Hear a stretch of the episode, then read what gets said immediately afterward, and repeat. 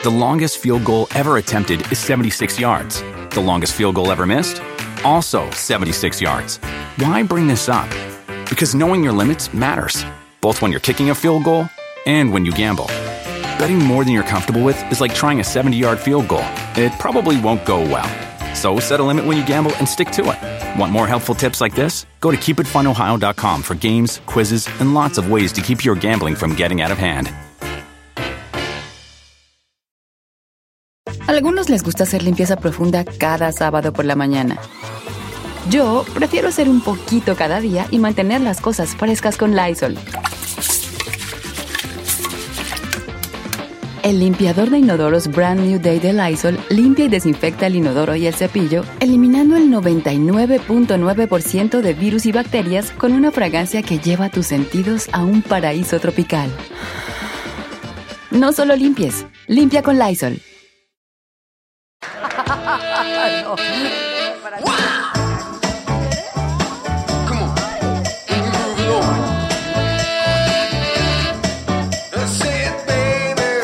Que viven contigo.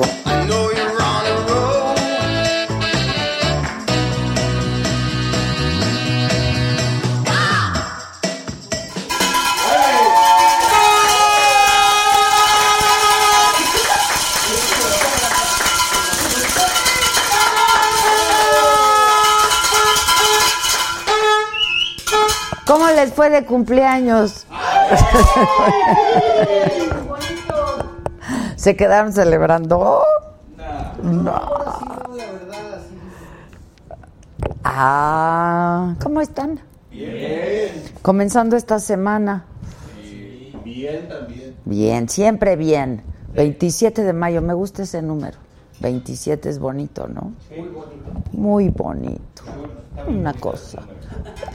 Es una cosa muy bonita de nuestro número.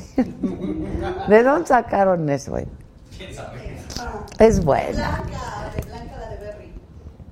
Ah. Está bien bonito su número. Oye, ¿y sabes quién me habló? Este. mm, Tania.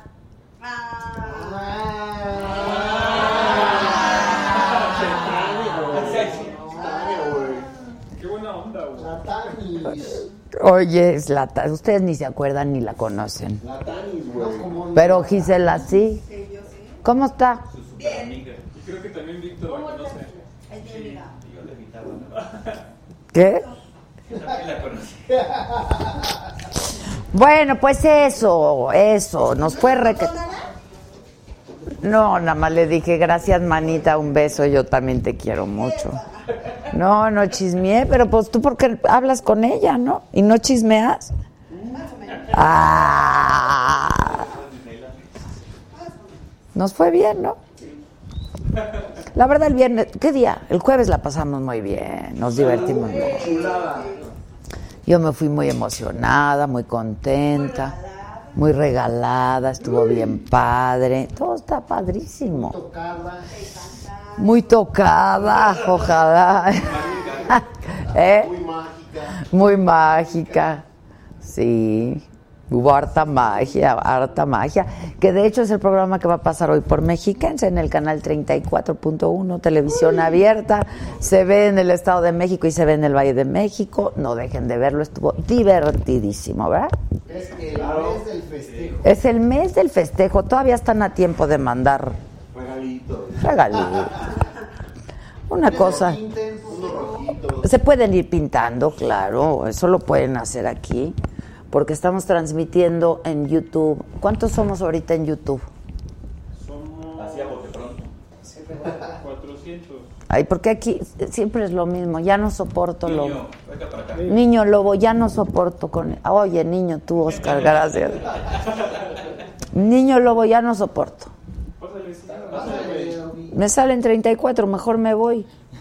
A ver. Así yo no, Dani. que lo cierro y lo vuelvo a abrir. Disculpa. Es que lo cierro y lo vuelvo a abrir. Mm, cada vez tenemos que hacer eso. Sí, dile que ahorita no podemos hacer eso. Ah, ya mejoró un poquito, lobo.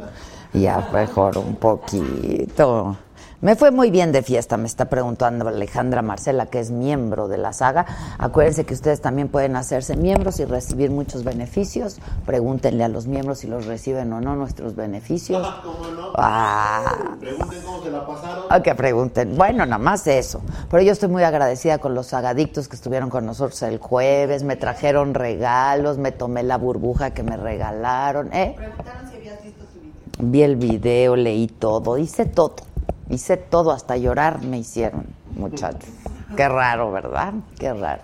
Pero lloro en privado, ¿eh? Yo no lloro en ninguna conferencia de prensa. O sea, el que haya dicho que yo lloré en una conferencia de prensa está mintiendo. No he dado conferencias de prensa, además. Menos larguísimas y menos. Pues, no, Marta, no, Marta. Es que mucha gente me ha estado hablando que si el video que está circulando y que ya se hizo viral y de que nos cancelaron la saga. No es cierto. No hagan caso, aquí seguimos, aquí seguiremos. Mientras ustedes, como dice Vicente Fernández, si ustedes aplauden, nosotros aquí seguimos. Si ustedes se pintan de colores, pues nosotros aquí seguimos. Colores como chamarra. Exacto, exacto. Por ejemplo, el apoyito Milán dice, hola Adela, vi que la pasaste bomba, te lo merecí, me la pasé muy bien, estuve muy contenta. Por YouTube se pueden hacer miembros, lo pueden hacer en una computadora o lo pueden hacer en un teléfono Android. No necesitamos estar en vivo para que ustedes se hagan miembros. Y lo que es... Hasta en un Huawei, un Huawei. ¿Eh? Este, lo que sí tiene que ser mientras estemos en vivo es pintarse de colores. Ahí abajito de tu pantalla, a la derecha abajito hay un signo de pesos. Le picas y ahí te aparecen las distintas contribuciones que tú quieres hacer y de qué color son y entonces tú ya eliges. Ahí está la ratita. Hola. ¿Cómo estás? ¿Ya tienes, ya tienes nombre? Mm. ¿Qué nombre te pondremos, Matariler y Lerón? Ay, adoro, no te vayas, ratita. Se fue, ya es que es del contentillo esa. Y mi conejo Blas también, me dieron mi conejo Blas. sí. Este, bueno, pues todo eso. Sí tenemos Gracias a todos ustedes, haga para rato, eso esperamos. Les recuerdo que estamos estrenando también plataforma, hemos cambiado el formato, está bien padre, está de fácil acceso, te enteras de todo, hay información de toda índole, de política, de sociales, de cultura, de arte, de chelas. ¿Dónde están las chelas? Hoy no hay chelas. La chela de la saga, este y bueno, pues todo eso lo puedes encontrar en la-saga.com. ¿eh? Y. Y luego tenemos nuestra tienda en línea también en donde puedes todavía, porque ya no hay muchas, puedes adquirir tus gorras, tus sudaderas, tus termos. Ay, dame un termo, ¿no? Con agua. Es la-sagastore.com y estamos por lanzar otros proyectos. Acuérdense que estamos en proceso de expansión y de alianzas. Araceli Gómez dice, va. ¿Qué Araceli? ¿Qué va, mana? Bueno, pues eso. Este, déjenme decirles qué ha pasado hoy en nuestro país. Resulta que el presidente López Obrador dio a conocer ya quién va a ser el nuevo encargado de la Secretaría del Medio Ambiente, quién la va a encabezar, y va a ser Víctor Manuel Toledo Mansur. Eh, porque resulta que la ex titular, este, pues se le hizo fácil decirle a Aeroméxico, oigan, deténganme el avión, aguántenme, ahí voy. No, pues ¿quién es usted? No, no, pues que la secretaria del Medio Ambiente y Recursos Naturales. Y ahí les. Y, y si no, vas a ver con. Exacto. La. Pues entonces, pues que sí le detienen el avión, que sí le esperan, pero que uno de los pasajeros se entera y entonces que uno de los pasajeros... A ver, no manchen, ya no se pueden hacer esas cosas, hombre, no se pueden hacer... Ah, Araceli Gómez dice, va para el café. Ya me mandó para el café. Bueno, este... El doctor Mansur es doctor en ecología por la, por la Universidad Nacional Autónoma de México, este, por la UNAM, y eh, bueno, dieron a conocer hoy su título. López Obrador dijo que la falta de medicamentos se debe a un cambio de régimen, no a un cambio de gobierno. Eh, ofreció una disculpa por las molestias, agregó que fueron malversados cerca de 90 mil millones de pesos en la administración pasada y dijo que se va a mejorar el abasto de medicamentos y el sistema de salud en el país. Esteban Moctezuma, secretario de Educación Pública, ya dio a conocer el calendario escolar 2019-2020. Va a tener 190 días de clases. En este ciclo dijo no habrá cambios circunstanciales en los libros de texto gratuitos. Yo lo estoy buscando para que nos dé una entrevista, pero no, no hemos dado con él. ¿Se acuerdan? Aquí les informamos del desplome del helicóptero de la Marina en la Sierra de Querétaro el viernes pasado, se lo informamos. Todo, todo esto está en la página desde el viernes. Desde que ocurren aquí las cosas, nosotros te lo informamos de inmediato. Se desplomó un helicóptero de la Marina, esto fue en Querétaro, en la Sierra. Y eh, bueno, pues ya la dependencia descartó que el, el accidente haya sido por falta de combustible. La Marina, sin embargo, dice que todavía no hay elementos para determinar qué fue lo que provocó este accidente. En el mundo, el rey Juan Carlos de España anunció su retiro ya de la vida pública. A partir de, se lo informó a su hijo, el rey actual, le mandó una carta y pues le hizo saber que pues ya anunciaba su retiro de la vida pública. Sí, a partir del próximo 2 de junio el rey ya va a dejar de hacer actividades institucionales luego de cumplirse cinco años de que abdicara a favor de su hijo. Este, y bueno, yo te recuerdo que todos estos contenidos están en la plataforma, todo lo que vaya surgiendo durante el día, durante la tarde, durante la noche, en la madrugada, de todo ello te vamos informando en la-saga.com. Visítanos y además déjanos saber si te gustó la nueva página, si está más fácil, si te gustó, si qué tal está o qué tipo de informaciones quieres tener. Yo tengo comentarios muy positivos de amigos ¿Verdad que está padrísima? que se dedican a hacer sitios. ¿Y qué dijeron? Está padre el- la navegación móvil, que abajo sale con un menú como si fuera de Apple. Se ve muy. Somos bien elegantes nosotros. Ajá, ajá, sobre todo, sobre todo. Bueno, y hoy tenemos nuestros invitados, hoy es lunes y hoy toca harta cosa que hablar en nuestra mesa política. No sé si ya llegaron, eh, pero seguro ya. Yo vi a un par de invitados ya por ahí. Y va a estar con nosotros una gran actriz, Elizabeth Guindy. Y un actor y conductor que tiene harto jale, ¿no? Es el del camioncito de hoy. Sí. Mm, mira. Pedro Prieto, ¿se acuerdan? Creo que le gusta a Raúl, ¿eh? No me crea, Sí, pero sí, creo ajá. que sí. Raúl es su fan bien cabrón. Sí se le da una Siempre anda siguiendo el camioncito. ¿Por qué saben eso? Es que, es que Raúl. ¿Eh? No se discrimina a nadie aquí, pero No, a nadie discriminamos, a nadie, y respetamos los gustos de cada quien.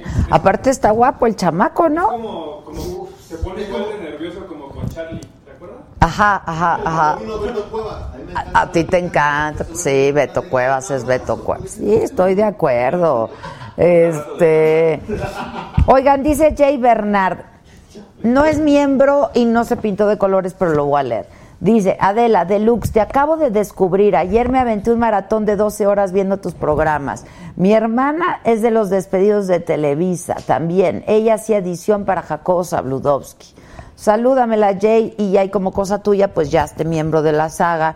Píntate ahorita en el super chat.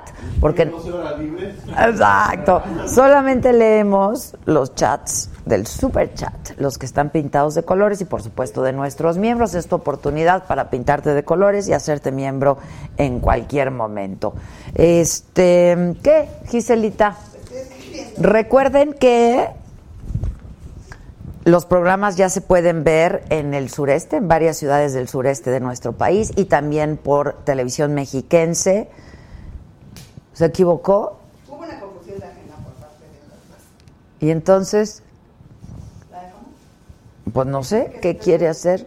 ¿Eh? si no, el miércoles tiene una grabación, ya no puede. ¿Y Ackerman? Ackerman vendría el miércoles. Pues no sé, no sé qué quieras. Ahorita tenemos nuestra mesa política. ¿Ya llegaron? Ya, pues que pasen. Recordamos el número de WhatsApp. Nuestro número del WhatsApp para que te pongas en contacto con nosotros en este momento, 55 14 87 1801. 55 14 87 1801. Nos puedes mandar mensajes de texto, de audio, de video, el pack, el six pack, las chelas, las noches. Todo nos puedes mandar. Alguien dice que le regale su chamarra. Hazte miembro y verás que pasan cosas muy padres, manis. ¿Verdad? Ten fe, ten fe y hazte bien. Hazte miembro, te cuesta 49 pesos y puedes llevarte harto regalo. Mira, ya se llevaron que si el Botox, que si la cirugía plástica, que si la serenata, que si los anillos, que si las chamarras, que si... Que si la Muchos avenida- boletos. ¿eh? Ah, que si la- Que si la avenida a convivir. Oh, la convivencia. No, bueno, bien. Son sorpresitas. ¿Soy yo o veo la mesa chueca? ¿Soy yo o veo la mesa chueca? Está poquito. Poquito que, ¿qué han visto en la tele? ¿Han visto alguna serie? ¿Qué han visto? No, no, bueno, en, en, en, en, en- en- en donde quieras, pues. El streaming que le llaman. Yo, yo vi Aladdin en el cine y está muy buena. Ah, sí, está genial. Alan segura que si vamos a comentar sobre los periodistas disque pagados por EPN. Yo ya hice mi comentario, está en la plataforma. Respondí lo que tengo que responder. Yo no fui pagada por nadie. Este medio, que la verdad ha crecido. ¿Cuánto ha crecido? Mantiene a varias familias. Que mantenemos a varias familias. Somos como 50 familias. Que el medio mantiene a varias. Este sí vende publicidad tanto tanto oficial como privada y entre más tengamos más duramos. Entonces banda, ustedes pidan porque nos sigan. Claro, pidan porque nos sigan contratando. Pero mi comentario está en la guion saga es guionmediosaga.com que hemos crecido muchísimo. Este y bueno, hoy está con nosotros. Tenemos harto senador. ¿Verdad? Sí. Ay, ¿vieron que me dieron mi arrastrada? El cocodrilo ese que le llaman. El coco. La compartimos tu arrastrada. Sí, la compartimos. También está en la plataforma por si la quieren ver. Estuvo muy divertida mi arrastrada. Este. Y está con nosotros. Harta cosa de qué hablar, ¿verdad, senadores? Que a lo mejor ahorita es otra arrastrada. Por primera vez en saga el senador Raúl Bolaños Cacho, senador del Partido Verde. Si hay senadores en el Partido Verde. Hola, senador, ¿cómo estás? Bien, muchas gracias por la invitación. Si hay senadores en el Partido Verde, ¿cuántos por supuesto, son? somos seis. Bueno, Seis. caben en el camioncito, En ¿no? una Suburban. En una suburban, No. exacto, en una suburban. Pero pura buena vibra en Porque lo de la selfie caben los del PRI. Sí, Ese sí, ya sí. está muy choteado. No, pero la suburban es la suburban de la buena vibra. Eh, Ándale, ándale. Y luego también está Alejandro Peña de Morena. Hola, Adela, buenas tardes. ¿Cómo estás, Alejandro? Bien, ¿y tú? Bien. No te preocupes. No te preocupes. Aquí todo por una corta feria. y luego es que Ponerlo bien, ¿no? Sí, porque si no se va a volver a Sí, caer. pues sí. entonces va a Ah. Oye, ¿y si vino Damián? Mira, ahí está, Damián. Sí, aquí está. ¿Eh? Ay, no lo puedo creer, Cepeda. Damián Cepeda. Está senador. Está casado el senador. Está celosa. ¿Cómo está, senador? Muchas felicidades, por cierto. ¿Por mi cumpleaños? ¿Qué me trajiste, Pues senador? Ay, Qué bárbaro, senador. Tu presencia. ¿No quieres comprar un tiempo aquí? Algo, ¿verdad? Algo aquí bien. medio, vendemos aquí publicidad Fíjate que lo que oficial sí y es de que sí todo te voy a tipo. mandar un regalo. Porque, vendemos qué bárbaro, muy al mal. diablo. Me dio pena. En cuanto te estaba terminando de felicitar, ya dije, qué mal estás. No, no importa. Pero tú eres fifi, ¿no? No, qué fifi. Ultra. Ultra. Ultra. Soy testigo de ello. ¿Y tú? No. Eh, a ver, trae un poquito de sangre aquí el muchacho. ¿Eso por qué es? ¿No? ¿Por qué es? ¿Por qué? Pregúntale al ¿Cómo compañero. lo no, no. ves, senador? Bien, bien, a los dos bien. Haciendo equipo entre todos ahí en el Senado para sacar adelante varias reformas, ¿no? En beneficio de la sociedad, ¿no? Que eso es lo más importante.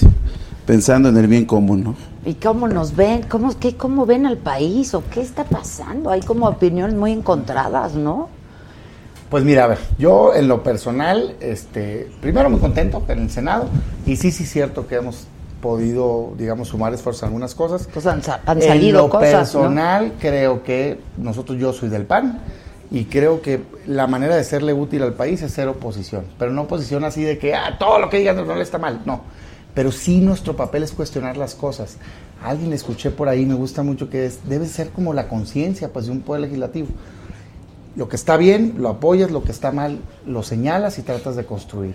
Un buen ejemplo de cómo hemos construido fue la Guardia Nacional. Ahorita le entramos a eso, se construyó bastante bien. Y qué bueno, porque tenemos un problemón en materia de violencia. Pero el país en su Bueno, conjunto, yo en lo personal. pasar, Claro. esto- Bueno, a ver, por ejemplo. solo este fin de Sí. semana, ¿no? Lo que de los militares te refieres. Bueno, por ejemplo, eso que acabas de ver de los militares, la ley que acabamos de aprobar juntos del uso de la fuerza, ya te dice cómo actuar.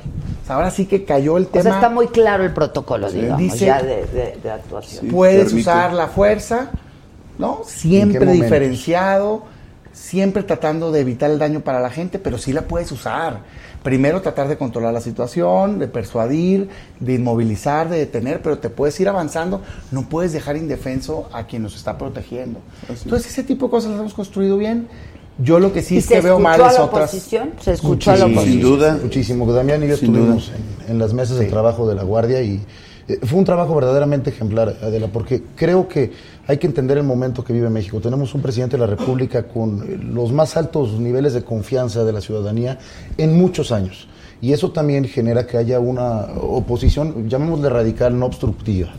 Pero creo que en el Senado de la República hemos dado ejemplos de que hay causas comunes, que de verdad el Poder Legislativo se puede revestir de seriedad y trabajar escuchando a todas las voces. Fueron intensas horas y Damián, aquí déjame reconocerlo, hizo un trabajo fenomenal, demostró capacidad jurídica, Todos, todos, todos. apertura para escuchar eh, también los planteamientos que se hacían en el Ejecutivo y creo que salimos a decirle a México que sí podemos tener la civilidad política de construir siempre en beneficio de la ciudadanía. Eso es lo que se refiere a la Guardia Nacional. Así es, sin duda. El esfuerzo que se hizo con la participación de todas y de todos los integrantes de las diferentes bancadas trajo como consecuencia lo que bien expresado hoy el senador Damián. Pero yo quisiera regresarme un poquito a la voluntad que hubo de todas y de todos, todos. entendiendo el momento que se vive en el país y que se tiene que hacer equipo por las causas que garanticen el beneficio colectivo, ¿no? Entonces, sin duda, Ahora, en yo- cuanto a número, es poco lo que puede hacer la oposición, ¿no? Pues no, En- te voy a en decir por qué. ciertas- Déjame decirte dónde está. Sin duda sí, sí quedó muy desbalanceada Digo- las cámaras. Este, en lo personal creo que de más. O sea, la votación, digamos, en cámaras de diputados y particularmente el Senado, en porcentaje no representa como está ya el número de senadores. Ahí creo que hay que revisar algo en la ley. Pero bueno, ya está así la cosa.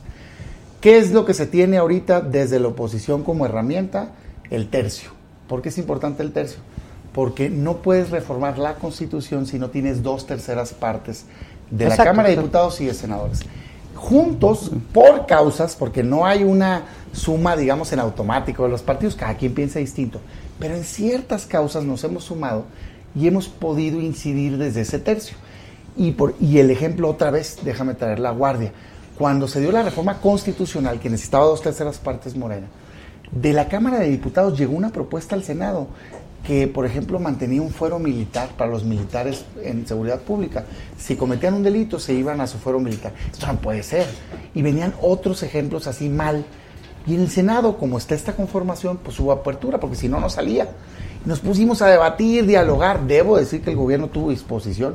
Yo soy crítico duro, pero también reconozco firme Ahora, cuando la hay. educativa, Y por salió. ejemplo, la educativa. Tú eres de Oaxaca. Yo soy de Oaxaca. Es un y tema ahí hay un tema eh, eh, trascendental. muy, yo, muy yo delicado. De verdad quise participar mucho en esa reforma porque, eh, déjame decirlo como es, Adela, para poder hablar de una reforma educativa tenemos que tener a- al eje central de la educación en la mesa, que son los maestros. Yo creo que la reforma eh, pasada, la reforma Que de hecho, que perdón tenía- que te interrumpa, hoy el presidente está reunido con la coordinadora por segunda ocasión, ¿no? Está bien, eso es lo Sí, que sí, sí, la necesitamos, que, se, que- que se diálogo. invita al diálogo. Eh, nosotros lo vivimos en Oaxaca todos los días Y el poder haber hecho partícipes a los maestros de esta reforma, pues es un gran logro. Y, y- y entender que los maestros no tenían por qué ser castigados, tenían por qué ser capacitados. Creo que es algo, un paso fundamental que se socializó desde las bases, desde abajo, y que tiene como único beneficio pues una educación de calidad para las niñas y ¿Tú niños ahí de México. coincides? No. No. Yo ahí Pero tú de, tú- tú acabas de decir algo Pero bueno, importante. ver, y ahorita sí, te a ver, ver. Tú de decir algo importante. Hoy el presidente está reunido. Y es una dinámica que ha echado a andar en estos últimos, bueno, en el transcurso de su administración, escuchando a todos los actores para el bien de México. Es lo mismo que hemos hecho en el Senado. Muestra, bien lo decía Damián, la reforma eh, de la Guardia Nacional salió con 127 votos a favor. ¿no? Efectivamente, Morena no es necesita las dos terceras partes, o el Ejecutivo necesita las dos terceras partes para aprobarse en, el- la Cámara de Senadores pues, las iniciativas que presenta. Pero también hay que reconocer que en esta segunda etapa de las leyes secundarias de la Guardia Nacional hubo la voluntad política de la mayoría porque necesitábamos no las dos terceras partes, con mayoría simple pudiéramos haberlo sacado en coordinación con los compañeros como el Verde, el PT, el PES, pero hay, hay la apertura al diálogo y entendiendo que hay una necesidad muy grande de generar consensos entre todos los actores políticos por el bien del país. Y dado eso, pues también se sacó de la misma manera, ¿no? Por mayoría se aprobaron La las leyes, educativa, sec- las leyes secundarias. La educativa, No, la de nada más Ah, el dices PAN. la de guardia, el, sí. el PAN eh, no, no apoyó, pero las demás expresiones no políticas en el Senado fueron apoyando la reforma educativa. Pero es es un una esfuerzo pluralidad del Senado. y es una Sí, claro, pluralidad, ¿no? pluralidad. Y tenemos que tener respeto por la opinión de todas y de todos, buscar siempre el diálogo, el Es consenso. la pluralidad y es la Claro, mayoría. Fíjate no, que pues mí, esa es la democracia. Déjame, me hubiera gustado ver al mismo, digamos, bloque hacer valer este tercio y mejorar la reforma. Yo no califico de, de toda mala la reforma, pero no me parece que sea mejor. Cuando vas a votar algo, a mí me parece en lo personal que hay que hacerse la pregunta, ¿esto mejora o empeora lo que se tiene? No defiendo la reforma anterior a ultranza. Bueno, Por la mí que se votaron cambie. todos. Yo la voté a favor y la volviera a votar si me la ponen enfrente hoy. ¿Por qué? Porque lo que trató de hacer fue dar educación de calidad. No me gustó de esta reforma que quitaran, por ejemplo, la evaluación para la permanencia de los maestros. Yo, perdón, lo podemos poner como quieran redactado, que nunca jamás en la vida te prometo que te van a correr, porque hoy no corrían a los maestros, es cierto, no, son mentiras. No hay un solo maestro corrido en el país fruto de un mal resultado en su evaluación. Dice la ley que son tres oportunidades y si sales mal, te reubican. Pero o sea, cada no maestro quitan el trabajo. tiene Sí, sí, 40 te lo quitan, ¿no? no, no se lo quitan. Entonces, cada maestro tiene enfrente 30, 40 alumnos. Yo lo que digo es, oigan, debe haber un balance. Claro que es importante el maestro, su calidad, pero los niños también. No se vale que le dé clases a alguien que no esté capacitado. Por eso, en lo personal, y el PAN eh, votó en contra de que se eliminara la evaluación. Y dos, no me gustó que le quitaran lo autónomo al órgano que se encarga de las evaluaciones. O sea, no, es que quedó un órgano bien bonito, pero el jefe es el presidente. Y si el presidente tiene a su cargo la Secretaría de Educación y dar clases, pues ¿cómo se va a autoevaluar? Pues se van a sacar 100 siempre. Me parecía que pudo haberse mejorado, cambiado de nombre, puesto reglas distintas, pero mejorado. Ahora, lo que también es cierto Y no se hizo. es que sí se conservaron Muchas cosas, cosas. de, de la claro. reforma. La Por eso es te digo que no es distinta. Creo que Es más, estos medular- dos temas a mí no me gustaron. El cambio medular es el tema de la evaluación. Y yo eh, no coincido con Damián, porque sí creo que la evaluación tiene que ser, que traer aparejada capacitación. O sea, un maestro tiene que, si no pasa el examen, ¿por qué quitarle su trabajo? Vamos a capacitarlos. Bueno, así. Sí, ahora a también. nadie se le corre. O sea, No, hay también- un solo maestro corrido en México. Pero es también, mentira eso. no me dejará mentir, Damián. La anterior reforma era laboral, no educativa. Y esta ¿no? también. Yo la veo, yo opino diferente, ¿no? Hay quien opina Yo- que yo- esta es más laboral. Ahora, también hay que entender, decía él, que el presidente va a tener en, la- en sus manos la evaluación. Hay que entender también que el presidente es totalmente diferente a los presidentes que ha habido en los últimos 30 años, ¿no? Ha dado muestra de ello con la apertura, el diálogo que ha Pero tenido no con se legisla para las personas, No, no se- y nosotros, tú lo sabes, que no hemos legislado para, los, para si las no personas. Nosotros estamos legislando con autonomía y buscando el diálogo, el consenso a No, través del- de, la plática constante en las diferentes comisiones. Pues somos integrantes de la Comisión de Puntos Constitucionales. Y ahí han salido todos los temas más relevantes de esta última legislatura adelante por la voluntad política de todos, ¿no? A mí me parece que pudimos haber logrado el consenso. No creo verdaderamente que nada le abone al país el que no sea autónomo el órgano que evalúa. Y me parece, escuchando los discursos, que medio estaba de acuerdo la gente, nomás que el presidente pues, un pleito ahí con el órgano autónomo, porque no le gustan los órganos autónomos. Creo que todos, la parte que les incomodaba la evaluación es esta esta percepción, que eso sí tengo que aceptar que es real, o sea, el maestro en el país cree que sí lo podían correr, aunque no era cierto, y, eso había que arreglarlo. cosa de que se gastaron Este, dinerales en, la en la pésimo. publicidad. Oye, me gasto más en la publicidad que en capacitar, pues no. Oye, Adela, y eso además... había que mejorar. No, pero Eso- lo que es el colmo es que no se haya podido comunicar. Es que eso me, me devuelve al primer punto. Ahora tenemos a los maestros en la mesa.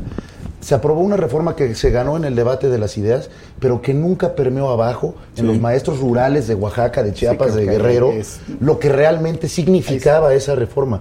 Ahora aprovechamos esta gran oportunidad, hay que decirlo, que tenemos con la confianza del presidente López Obrador de tener a los maestros en la mesa, de que entiendan perfectamente el sentido de la reforma y de que se puede implementar de manera inmediata. Ojalá y nomás no caigan en los caprichos de la gente. Porque Pero- a mí eso de que te tomo la sea- calle, te cierro la gasolina Pero yo- yo creo que- y me haces caso, pues Mira, algo que no. también yo creo que hay que destacar, O sea, y lo nosotros sabe. nos habían contado y lo vivíamos, Ajá. que tenían secuestrada la educación, ¿no?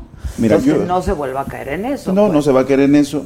Algo que también hay que destacar que fue muy importante y resultado de ello tenemos una nueva iniciativa, una nueva reforma, es el Parlamento abierto, ¿no? Sí, Donde asistieron diferentes actores que opinaron, participaron, abonaron, aportaron para que se hiciera un cambio, ¿no? Tanto en la reforma educativa Como en la Guardia. como en la Guardia Nacional, ¿no? Y en las leyes secundarias, En el ¿no? Senado sí hay debate, yo sí reconozco eso y, Y hay voluntad, y de, todos O sea, los hay un buen ambiente de construcción, digamos, ¿no? En ciertos temas pensamos distinto, pero eso es Bueno, por eso Qué bueno, imagínate que todos pues sí, pensáramos ¿no? igual. Y por pues eso no. pertenecen, Claro. ¿no? A Pero la política es a partir de coincidencias, De ¿no?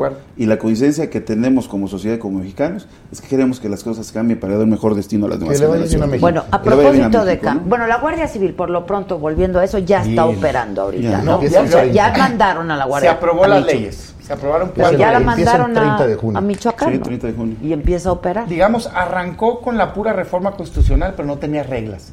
Y ahora ya, una ley orgánica que dice exactamente cómo funciona, que queda 100% civil, Sí. muy bien ahí. Una ley de uso de la fuerza que regula el uso de la fuerza de todas las policías y de las Fuerzas Armadas cuando estén en seguridad. Una ley de Registro de detenidos, que es una buena herramienta, una base de datos en donde si te detienen en cualquier municipio, cualquier policía va a quedar registrado cómo venías físicamente para que luego no aparezcas todo golpeado este, en el MP o allá, en fin, que haya sí. responsables. Ojalá. Y reformas de seguridad, bien. Y, y déjame Bien. abonar ahí porque Damián lo, lo mencionó mucho en la mesa de trabajo, sobre todo en, la, en el registro de detenciones y en el uso de la fuerza. Se tomaron en cuenta muchos puntos de vista de órganos de derechos humanos y el PAN fue una bandera que luchó en la mesa y que tuvo eh, el, la ma- el grupo mayoritario la apertura de incluirlo. Entonces hoy tenemos una ley del, re- del Registro Nacional de Detenciones y de uso de la fuerza donde se incluyeron todas las recomendaciones de los órganos para respetar los derechos humanos. Sí, incluso, perdón que te interrumpa, No, no, pero no, no. quiero abonar eso porque me tocó estar en una de las mesas del Parlamento Abierto donde también las organizaciones demandaban eso, ¿no? Que el problema era cuando se tenía la detención y el traslado de Sí, la custodia de los presos, ¿no? Entonces que se perdía. Entonces eso se cuidó y obviamente es para salvaguardar, para garantizar el respeto a los derechos humanos y obviamente como en otros años, en otros momentos, pues no se arriesgue a las personas a la tortura, a la desaparición, no solo de la gente, sino de las mismas evidencias, ¿no? Que señalan si son inocentes o culpables, ¿no? Entonces eso es bien importante destacar y lo que decía el uso de la tecnología, ¿no? Que cuando detienen algo ya los van a poder geolocalizar dónde detuvieron a la persona Es que es y más por de dónde la tecnología que es que si no no hay manera Claro, hay un. México real que es que no tienen todas las patrullas al día de hoy GPS, pero ya esta ley lo contempla Sí. y se tiene que hacer un programa de fortalecimiento para que tengan, pues, por supuesto. igual videocámaras, como en otros países más avanzados. Y ahí ya no hay duda. A ver, le sirve para los dos lados, es de- tiene dos lados. Protege al ciudadano para que no lo torturen, para que no cometan violación de derechos humanos, pero también protege al elemento de policía, porque puede ser falsamente acusado. Claro, y que no hay excesos ni por uno ni por el otro, y algo bien Pues, importante está también. Bastante bien. que esto va también, no nada más va a atender desde el aspecto policial, ¿no? Sino también es una reforma integral que va también al fondo, ¿no? Porque esto va empatado, ¿no? La Guardia Nacional tendrá 266 puntos, que son igual a los 266 puntos que están trabajando para identificar a las personas de los sectores más vulnerables. Y eso nos va a permitir hacerlo, eh, pues, un cambio de paradigma desde mi punto de vista, porque permitirá no nada más ate- ata- atacarlo atenderlo desde el aspecto policial, sino también darle un enfoque social y garantizar que esas zonas marginales puedan llegar los beneficios a favor de la gente más necesitada. Yo, yo quiero, independientemente de todo el andamiaje jurídico que ya explicaron, creo muy bien Alejandro y, y Damián, Adela, sí decirle a, tu audiencia que el gran mensaje que se manda con la creación de la Guardia Nacional y con el trabajo legislativo que hicimos es que polarizar solamente le resta y le divida un proyecto de nación.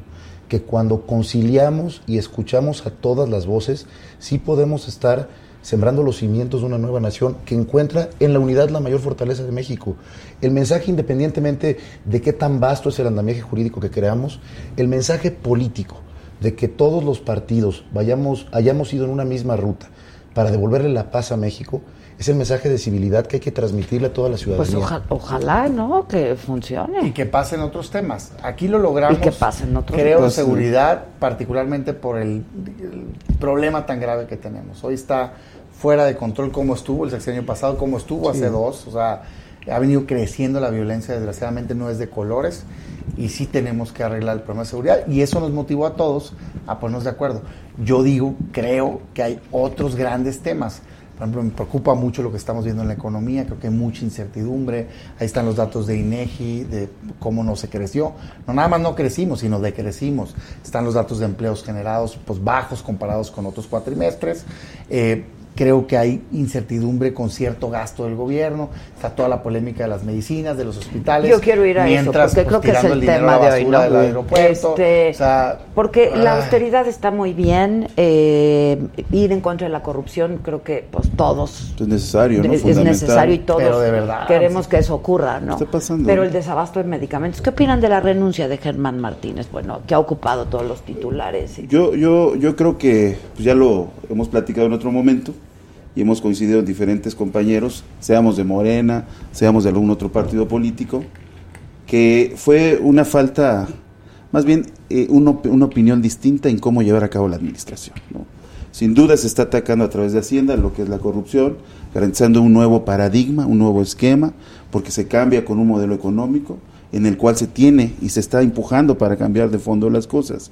Entonces, un, Germán es un hombre valioso, importante, él externó el por qué salía de- del Seguro Social, le mandó una carta al presidente, el presidente le dijo, nosotros eh, respetamos la opinión de todas y de todos, no cuestiono el desempeño de Germán, se le acepta la renuncia, Germán va a regresar al Senado, que sin duda en la bancada de Morena, juntos vamos a hacer cosas extraordinarias, obviamente Damián lo conoce también bien a- al compañero y sabe de la importancia del conocimiento que tiene partido, para sacar sí. adelante muchos temas. Entonces, eh, no hay, lo acaba de decir, tú lo leías al inicio del programa, lo que acaba de citar el presidente, donde dice que por el cambio de régimen, las mismas empresas, eh, Sí, pero es que la vida medicamentos, no aguanta y la salud no espera, ¿no? Pero- pero y, no- y lo que también es un hecho es que hay un gran tiene Pero hay que- meses gobernando, hombre. Pero hay, que La decir- pero hay licitación que es de este decirle, gobierno. pero hay que decirle, ya se anunció Ya, que va a ser una licitación licite. consolidada, pero tú lo sabes que las Se farmacéuticas retrasó. no han querido surtir de medicamentos. Que ¿no? escoja otras. Y ahora, pues es lo que están haciendo. Y ya anunciaron que van a hacer una, una licitación Pues consolidada. con que no salgan y en al la rato cual- con que ya no van a licitar y No, que van sí a se va a adjudicar directamente porque Tú lo sabes, que es lo que están haciendo. A mí me preocupa mucho, yo digo respeto, pero me preocupa mucho varias cosas. A ver, de Germán, me parece que el presidente dentro de su equipo tiene pocos que tienen una libertad intelectual. Lo digo así, ¿eh? O sea, veo demasiados subordinados que no, pues que no están, no pintan, no. O sea, veo- independencia intelectual, Sí, no. Entonces creo yo que en un gobierno, claro que tienes que tener lealtad al jefe, por supuesto, pero le hace bien a ese jefe el que tengas a personas que no cuestionen, que quieran proponer siempre, que quieran avanzar. Y me parece que no hay eso, está gobernando desde las mañaneras, dando instrucciones, dicen que muchas veces sin que sepan Fíjate. este, los secretarios, esa es mi opinión. No, no, Yo- yo- y, y se yo- respeta la opinión de, de Damián, ¿no? A ver, Uno, va- pero- vamos a dejar Dos, que termine. este, en ese sentido, qué lástima que alguien con esa capacidad de libertad, digamos, intelectual, este, se vaya del gobierno. O sea, se me hace que era de los mejores funcionarios. Creo que hay otros, pero era sin duda de los mejores. Y qué lástima que se va. Bueno, se va Opino muy porque bien de dice, eso. no puedo operar, Sí, por eso. ¿no? pero Una tres. decisión personal. Sí, es personal, no ningún no, no, no, problema. no. Déjame, y termino ya, de veras. Y tres, el por qué. No, no se va a una decisión personal. Se va en respuesta a lo que él cree una mala decisión de Secretaría de Hacienda que no lo deja hacer su trabajo como director del IMSS. Y lo entiendo, ¿eh? porque lo que dice es una acusación de injerencia indebida de Hacienda, de querer centralizar y querer tomar las decisiones. Y hay que recordar nada más que el IMSS funciona de tres aportaciones, ¿eh? no es del gobierno. Es dinero de los trabajadores, dinero de los patrones y un dinero del gobierno. Entonces, sí me parece delicado que no haya medicinas, que no haya recursos. A raíz de lo que crea Germán, fíjate, pues qué bueno, de toda la crítica, ya compusieron lo de los hospitales y, y giraron instrucciones para regresar el dinero, porque de ahí empezó toda la Empezó crítica. a fluir. Entonces, Eh, eh, digo, Eso es la hay parte que positiva. Yo creo que, De la renuncia, Yo creo que la, dices, la- pero- la decisión de él fue personal, porque independientemente de que él haya sentido que había injerencia o no de Hacienda, tú decides si dejas el cargo. Pero no es o si independiente, o sea, él deja el cargo a consecuencia de, pues que dice Pero no puedo operar. Al ¿no? final O del sea, día, él, él lo estoy decide. atado de mano. Pero vamos a las buenas noticias, a lo que nos dejó para bien la renuncia de Sí Germán. dejó para bien. Si dejó para bien que se destrabara financieramente los temas que tienen que ver con salud, adelante, qué bueno. Celebro que de manera inmediata SOE se haya ido a reunir con el secretario de Hacienda para darle solución a estos asuntos. Y en el tema del, del desabasto de medicinas, yo creo que hay tres cosas que le impactan en la vida diaria a todas las familias. Yo fui secretario de Desarrollo Social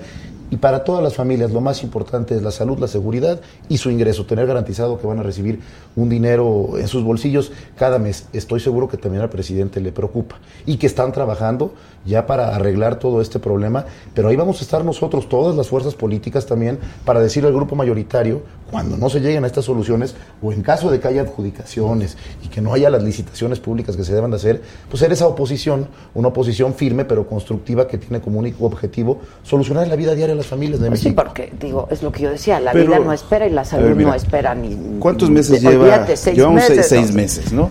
¿Cuántos años pasaron y hacia dónde nos No, llevaron? a ver, nadie va a juzgar Entonces, esta administración a los seis meses. Yo- yo- yo Sin embargo, digo- esto había que Mira, resolverlo, había yo lo- que destrabarlo. Y se está resolviendo, o sea, lo dice, lo es que de dice su Damián. administración, Lo que dice Damián. no es de la administración Dice que no tienen algunos funcionarios libertad. Claro que tienen libertad y reconocimiento de la toma de decisiones. Incluso parte de lo que le escribe en el documento sirve, como tú bien lo expresas, para que se corrijan cosas, ¿no? Reconociendo que se tienen que tomar temas para beneficio y lo que se tenga que corregir se va a corregir y se ha estado haciendo. Ahora, porque si iba a llegar Zoe con el mismo problema que tenía Germán, pues tampoco iba a poder resolver, ¿no? A mí me parece delicado. Porque Yo hay sí lo sé- urgente y lo importante, y esto era urgente, o sea, esto Ah, era se está de- resolviendo, de no se va resolución avanzando, ¿no? urgente. Ojalá y lo resuelvan rápido. Yo creo que el discurso de es que los pasados, hijo, dura, se agota, está bien, van seis meses. Hay cosas que sí y hay cosas que no. A mí lo que me sorprende es que no se resuelve el problema en lugar de dar marcha atrás a las cosas. Déjame re- ponerme en el aeropuerto. Si digo, a ver, si tu crítica al aeropuerto es que hay corrupción, pues mete a la cárcel al corrupto límpialo y encárgaselo a gente honesta y termina la obra. No tires a la basura miles de millones de pesos. Y luego te vas en una como necedad a una base militar que tiene un cerro enfrente, pues. Y lo voy a hacer porque me canso ganso y que no sé qué. Entonces dices tú, caray, la refinería. Probadísimo en el mundo que el margen de ganancia para un país como México es la venta del petróleo, no la refinación. Compra la refinada donde la den más barata. Donde la den más barata. ¿Quieres tú ser autosuficiente? Pues traes un déficit de operación muy alto, arregla las que ya están. No, la voy a hacer y voy a contratar las mejores empresas del mundo. Y al rato que las empresas del mundo le dijeron, no se puede, como no se va a poder, porque no alcanza el dinero y no alcanza el tiempo, las voy a hacer yo. Y ahí va a andar Nale construyendo una refinería. Y ahí es donde, esos son los puntos donde pues no estamos de acuerdo. O el Yo creo Tren que son Maya, ¿no? Por cabrón. ejemplo. Mira, yo creo que con ¿Eh? hechos ¿Qué? que construye Brad. Pues ya, oye, ya, ya, ya se fue a comprar las pipas, ¿no? Que- yo, yo creo que, que con hechos ha demostrado Andrés Manuel que las cosas se pueden hacer cuando hay voluntad política y se pueden erradicar Ojalá. muchos de los males que ha tenido el país, ¿no? Ahí está cuando fue jefe de gobierno. Ya marcó fechas de cuándo va a presentar avances, resultados de lo que ha planteado. Y yo sí creo, y muchos mexicanos igual que yo, tienen confianza Ojalá. de que las cosas van a caminar. Y necesitamos, ¿no? Tú bien lo sabes, todos lo sabemos, que tenemos que hacer mucho equipo para garantizar que salga adelante, obviamente, el país, ¿no? Porque no es responsabilidad nada más del presidente. Tenemos que hacer equipo entre todos para garantizar que las cosas cambien y sea un profundo, un cambio profundo, verdadero y real, ¿no? Ojalá. Ahora, el, el temor, por ejemplo, supongo que leyeron lo que dijo Vargas Llosa, ¿no? ¿De qué? Todos. A ver, no. Dime, dime. Preguntándole al presidente López Obrador, esto nos está están llevando a México al retroceso. Ah. Dijo, eh, palabras más, palabras menos, ver, dijo, eh, México es un país demasiado importante para dejarlo, so- para que le interese solo a los mexicanos. Es decir, Pues sí. Sí, México sí, sí. tiene mucho que ver con el, con, con, pues, con el concierto internacional, ¿no? Y con el continente, sobre todo. Este, ¿Ven un retroceso? Fíjate ¿O que- es demasiado pronto para decir? A ver, Muy sí es pronto para evaluar un gobierno. Yo veo signos de riesgo alarmantes. Me preocupa la ligereza con la que toma decisiones. Eso de estar ahí este, queriendo, no, sí, ya ahorita. Y luego no lo veo en los hechos. Me preocupa que sienta como que el Estado soy yo, ¿no? Esta, esta visión de, de antes, eh, de no me aplica la ley, este, yo no voy a licitar. ¿Por qué? Porque pues es que yo soy honesto y pues voy a adjudicar. Ah, O la justicia, ¿no? Este, o- Este- o, no, no vamos a perseguir a tal. La justicia Pues si por no encima de la ti, ley, le digamos. toca al No, no, por fiscal, encima o de la ley, ¿no? Entonces, eso me preocupa. Ojalá, ojalá y se logre el cambio que la gente Tú quiere. eres Ojalá. ¿no? Y para eso yo estoy para apoyar. Ven- venimos de, de- de- de un grupo político que, que- que- que pertenece al PRI. Yo fui candidato del Partido Verde y, coordino hoy la fracción del Partido Verde. A ver, yo creo que es muy pronto para juzgar el gobierno del presidente López Obrador. Pero ¿sabes qué me entusiasma mucho, Adela? Y eso lo tengo que decir como oaxaqueño. No se había volteado a ver al sureste como se está volteando a ver ahorita. Y vemos un presidente que todos los fines de semana, algunos dirán, está haciendo campaña. Qué bueno que el presidente de la República haga campaña. Qué bueno que vaya a, a- a los pueblos, a las comunidades, a decir las acciones de su gobierno. Porque creo que en administraciones pasadas, y no es No, crítica, sí cada quien, cada quien decide cómo gobierna, faltó que permeara en la ciudadanía las acciones de gobierno, acciones que fueron importantísimas. En el Pacto por México se aprobaron una serie de reformas muy importantes. Once. Que si yo te dijera, si mis paisanos de la Sierra Norte de Oaxaca tienen idea de los beneficios de esas, de esas reformas, te garantizo que no. Hoy en día vemos un presidente que está cercano a la ciudadanía, que está anunciando sus programas que el tiempo dirá si son buenos o malos y ahí estaremos las distintas fuerzas políticas para hacer equipo en las causas comunes y para decir cuando algo no nos parece. Pero sí hay que celebrar un presidente cercano a la ciudadanía y un presidente que está volteando a ver al sureste de México. Mira, yo te, te narro un poquito, si me lo permiten, de lo que me ha tocado vivir en la construcción de este, de este modelo y de esta nueva forma de hacer política. Porque es lo que necesitamos también, ¿no? Entender que la política ahora se tiene que hacer distinta. distinta. ¿No? Crear una clase, o más bien que una clase, una generación de mujeres y hombres que vivan de, de la política y no para la política. Si son los mismos. No, pero pues hay que cambiarlos, ¿no? Yo no soy, yo soy parte de una nueva generación, Tú sí, sí. Raúl Sí. igual, ¿no? Donde venimos de, de construir y entender la política de diferente manera, donde sí no la creemos, ¿Quién es donde lo candidato hemos, en Puebla de lo- ahorita? donde lo hemos vivido. A ver, por eso te, candidato. por eso te Vamos estoy a diciendo, hablar de eso, ¿no? Bonilla, güey. senador, O sea, ¿cuál yo nuevo? por, por eso estoy diciendo la experiencia que hemos tenido construyendo, caminando municipio por municipio, No solo municipio por municipio, sino nos hemos ido sección por sección en diferentes estados. Y nos hemos dado cuenta de la necesidad que tiene la gente. No es lo mismo hablar en Tlaxcalantongo, Venustiano Carranza, este Chicontepec, Lematlán, Sontecomatlán, donde las realidades son totalmente Sí, son diferentes. realidades ¿no? sí, distintas, claro. a, la- a las realidades que vemos desde el centro del país. Y- y- y- Entonces, por y eso lo quise Raúl. algo, Adela. La minoría somos los que estamos aquí en Palmas, en, en- en- Sí. en- en las lomas de Chapultepec hoy platicando. La mayoría de los mexicanos tienen hambre, están en las comunidades. Yo recorrí los 570 municipios de Oaxaca como secretario de Desarrollo Social y es una realidad totalmente distinta. Y yo celebro tener un presidente Sí. que sabe cómo comunicar con Ahora, ellos. se vale Pero cambiar déjame- de opinión. ¿Tú tenías una percepción distinta de Andrés Manuel López No, Obrador? te voy a decir algo. Siempre hemos respetado a Andrés Manuel López Obrador en Oaxaca porque él ha recorrido dos veces los 570 municipios del estado. Es un hombre que en Oaxaca tiene una aceptación y un cariño. Tú conoces muy Bueno, bien pero, el estado, pero, pero, pues cuando Pero, estabas ah, en yo- campaña, pues eso, nada más si me en otra, ¿no? Yo, ya, ya me tocaba. no, Ya me, ya después de él, después de él. Sorry, Raúl, no me Que se vale, se Oye, vale. O y sea, apoyando sí. lo que decía Raúl, hemos- ¿no? Nosotros lo respetamos, por supuesto. Que, no, yo fui candidato de la coalición Todos por México y creo que José Antonio Milla es un hombre sumamente preparado para llevar las riendas de este país, pero en una democracia ganas o pierdes. Ganó el presidente López Obrador Sin con unos niveles de confianza altísimos. Y en vez de polarizar y de seguir dividiendo, vamos a ver lo bueno del presidente López Obrador y vamos a hacer equipo con el presidente López Obrador No. en las cosas que hace bien, Claro. que hace bien el presidente López Obrador, estar cerca de los pobres. No, no, Ah, si me permites, yo- también para acabar la idea que ver, tenía que no terminar. Pues ya ha Raúl. estado muchas flores para Andrés Manuel. A pero ver, no me a ver. dejó- Pues es lo que nos toca defender, ¿verdad? Vamos para acabar lo que, la idea que quería, llegar, ¿no? Y dando dentro de lo que dice Raúl esa misma lógica, ¿no? Entonces, sí se ha recorrido en todos los municipios, se tiene compromiso con la gente y lo que está haciendo ahorita, que es muy relevante e importante, hacer equipo con los gobernadores, independientemente del partido al que pertenezcan, ¿no? Cuando empezamos esta administración, muchos de los gobernadores criticaban la posición de la Guardia Nacional. Cuando tuvimos el ejercicio del Parlamento Se abierto, compuso. Se compuso el gobernador de Oaxaca, el gobernador de, Campeche, que el de Campeche, que tú bien sabes que fue de los más críticos, fue a defender la posición y ahora ellos mismos están aplaudiendo las acciones que están llevando a cabo desde el Ejecutivo, pero también del Legislativo. no, no, a ver, yo, yo diría que No. hay que hablar con claridad. A ver, no, porque se quiero oponían- pasar al tema de la Se elección. oponían porque venía militarizada y venía Pero con cambió. facultades, así la propuso Andrés Manuel, como para intervenir e invadir facultades. Se oponían a los superdelegados porque querían poner a gobernadorcitos enfrente.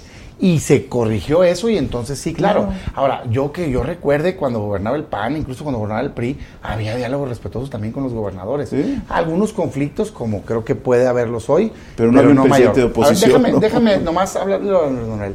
Yo dos cosas. Primero, claro que ganó con una abrumadora mayoría. Bueno, es indiscutible. eso me da esperanza de que ojalá y se logren los cambios. Me preocupa que tanto tiempo que luchó, y eso yo lo respeto ¿eh? mucho, y llega y lo veo autoritario. O sea, lo veo, lo veo muy como egocéntrico, como diciendo yo tengo la verdad absoluta. Si estás conmigo, hablo bien de ti. Si estás en contra, te aviento al Estado. Pero lo que han hecho, en lo que hicieron con el de con el de COFESE, por ejemplo, ¿no? De, de- de tus cuentas y que no sé qué. Pues que no se suponía que había cambiado el país, pues. Eso está mal. Entonces, qué lástima usar toda esa popularidad para este tipo de cosas. Ojalá Andrés Manuel cuando termine, termine como un gran presidente. Voy a estar muy feliz. Yo creo que Hoy todos, ¿no? veo Sí, algunas supuesto, señas ser, que me preocupan. Y qué bueno que le guste recorrer mucho. Nada más que está contratado el señor para ser un buen presidente de la República, no para ser popular ni para recorrer. Qué bueno, qué padre eso. Yo prefiero leer ahorita en el periódico que crecimos al 4%, como él dice que vamos a llegar, y no al menos 0.2, como va el único Menos del tiempo 1%. de con él. Sí, Menos prefiero ese dato y que no sea tan popular a que sea muy popular y entregue un país quebrado y con mucha violencia. Yo lo, yo lo que le digo a Damián, ¿no? Y él está caminando, como lo dice Raúl, no por querer ser más popular, sino sigue teniendo el pulso y el conocimiento de lo que realmente está pasando en las diferentes zonas del país. Porque hace administración y hace trabajo en campo. Es- es que y a través del ejercicio... pero déjame decirte también, ¿no? O sea, muchos de repente no entendemos la concepción, el proyecto, desde la perspectiva de Andrés Manuel. No, por eso Andrés, dice Damián, es autoritario. No, yo no lo veo así. Yo al contrario lo veo muy todos cercano a que la gente, ¿no? distinto, güey. No, al Poder Judicial, no, órganos al contrario, autónomos, ¿no? Lo ha criticas y te con avientas su todos, poder en las mañaneras, o sea, No, digo... Mira, yo lo, bueno, es, es que es la opinión. No, la es que nos lo de- tenemos que echar. de diferentes puntos de vista, ¿no? Pero yo lo veo distinto, ¿no? Y la gente lo sabe. Él es muy cercano a la gente, escucha a la gente, escucha a los actores que se acercan para organizar que las cosas cambien. Pero se enoja cuando le no, reclaman. no se enoja. no. Pareciera que se enoja, pero no se enoja. Al contrario, es más, este. Oiga, le quitaron la beca, le quitaron el apoyo a los niños de matemáticas. No, no, no, no, no, no, no, usted está mal, este tiene un dato equivocado. Pero te deberías. Caray, yo te voy a hombre. invitar un día.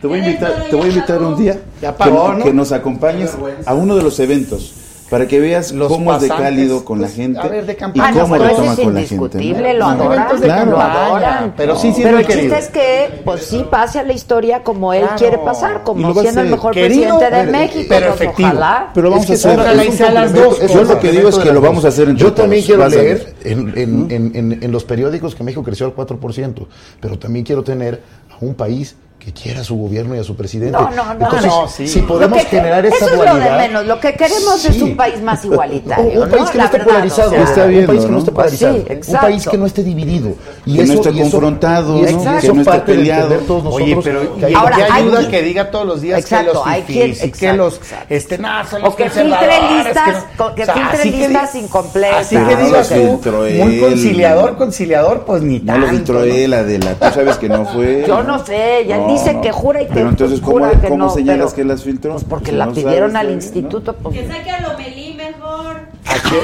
Pues ya pidió que lo investigara, ¿no?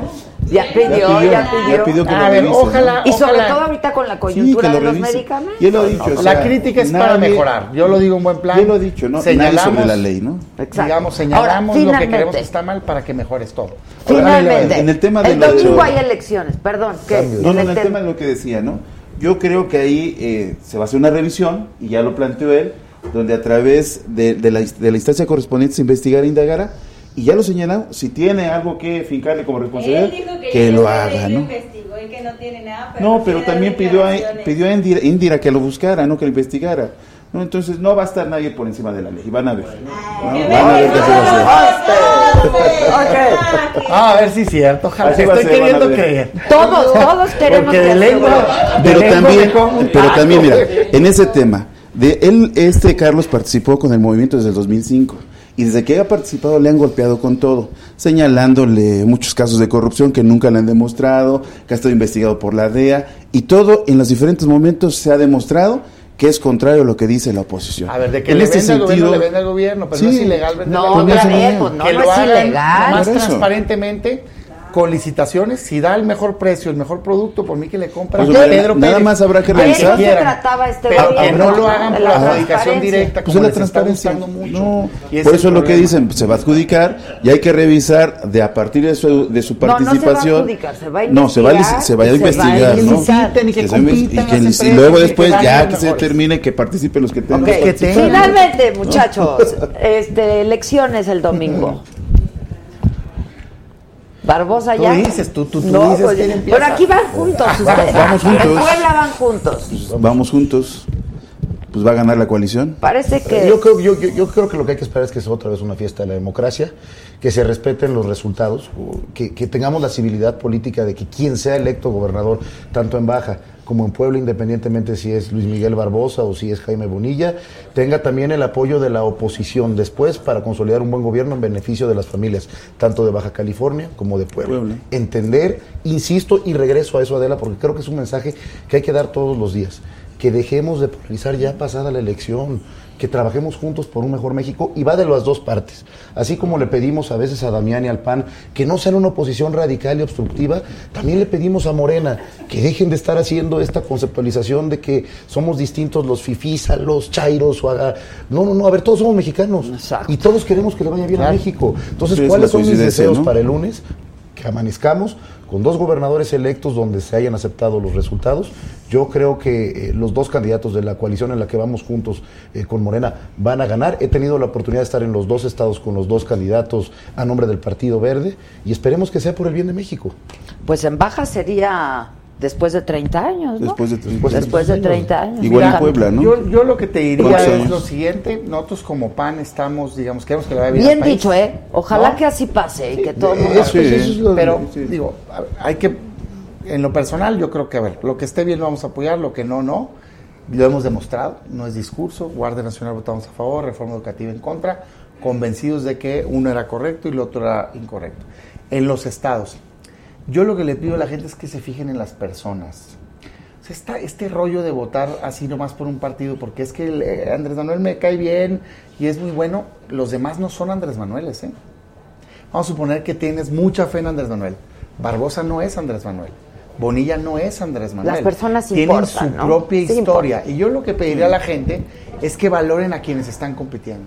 En Puebla está compitiendo Enrique Cárdenas con Barbosa. Si los comparas, a mi juicio no hay punto de comparación.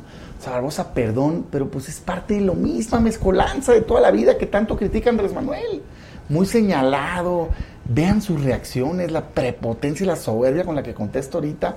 Y si así está sin ser gobernador, siendo ¿Por qué gobernador. dices? ¿Por el debate o Por qué? todas, hay un montón de videos de cómo contesta una prepotencia y no, y malas palabras y tú. Usted acaba de escuchar un discurso de él, no dice nada. Me canso ganso porque no sé qué y que no sé qué. O sea, puras tonterías, nada de fondo. Entonces sí digo yo, oye, un personaje muy señalado, parte de lo mismo que criticaban, que hasta hace unos meses hablaba pésimo Andrés Manuel, por cierto, ¿no? Y por No, otro lado, hace más.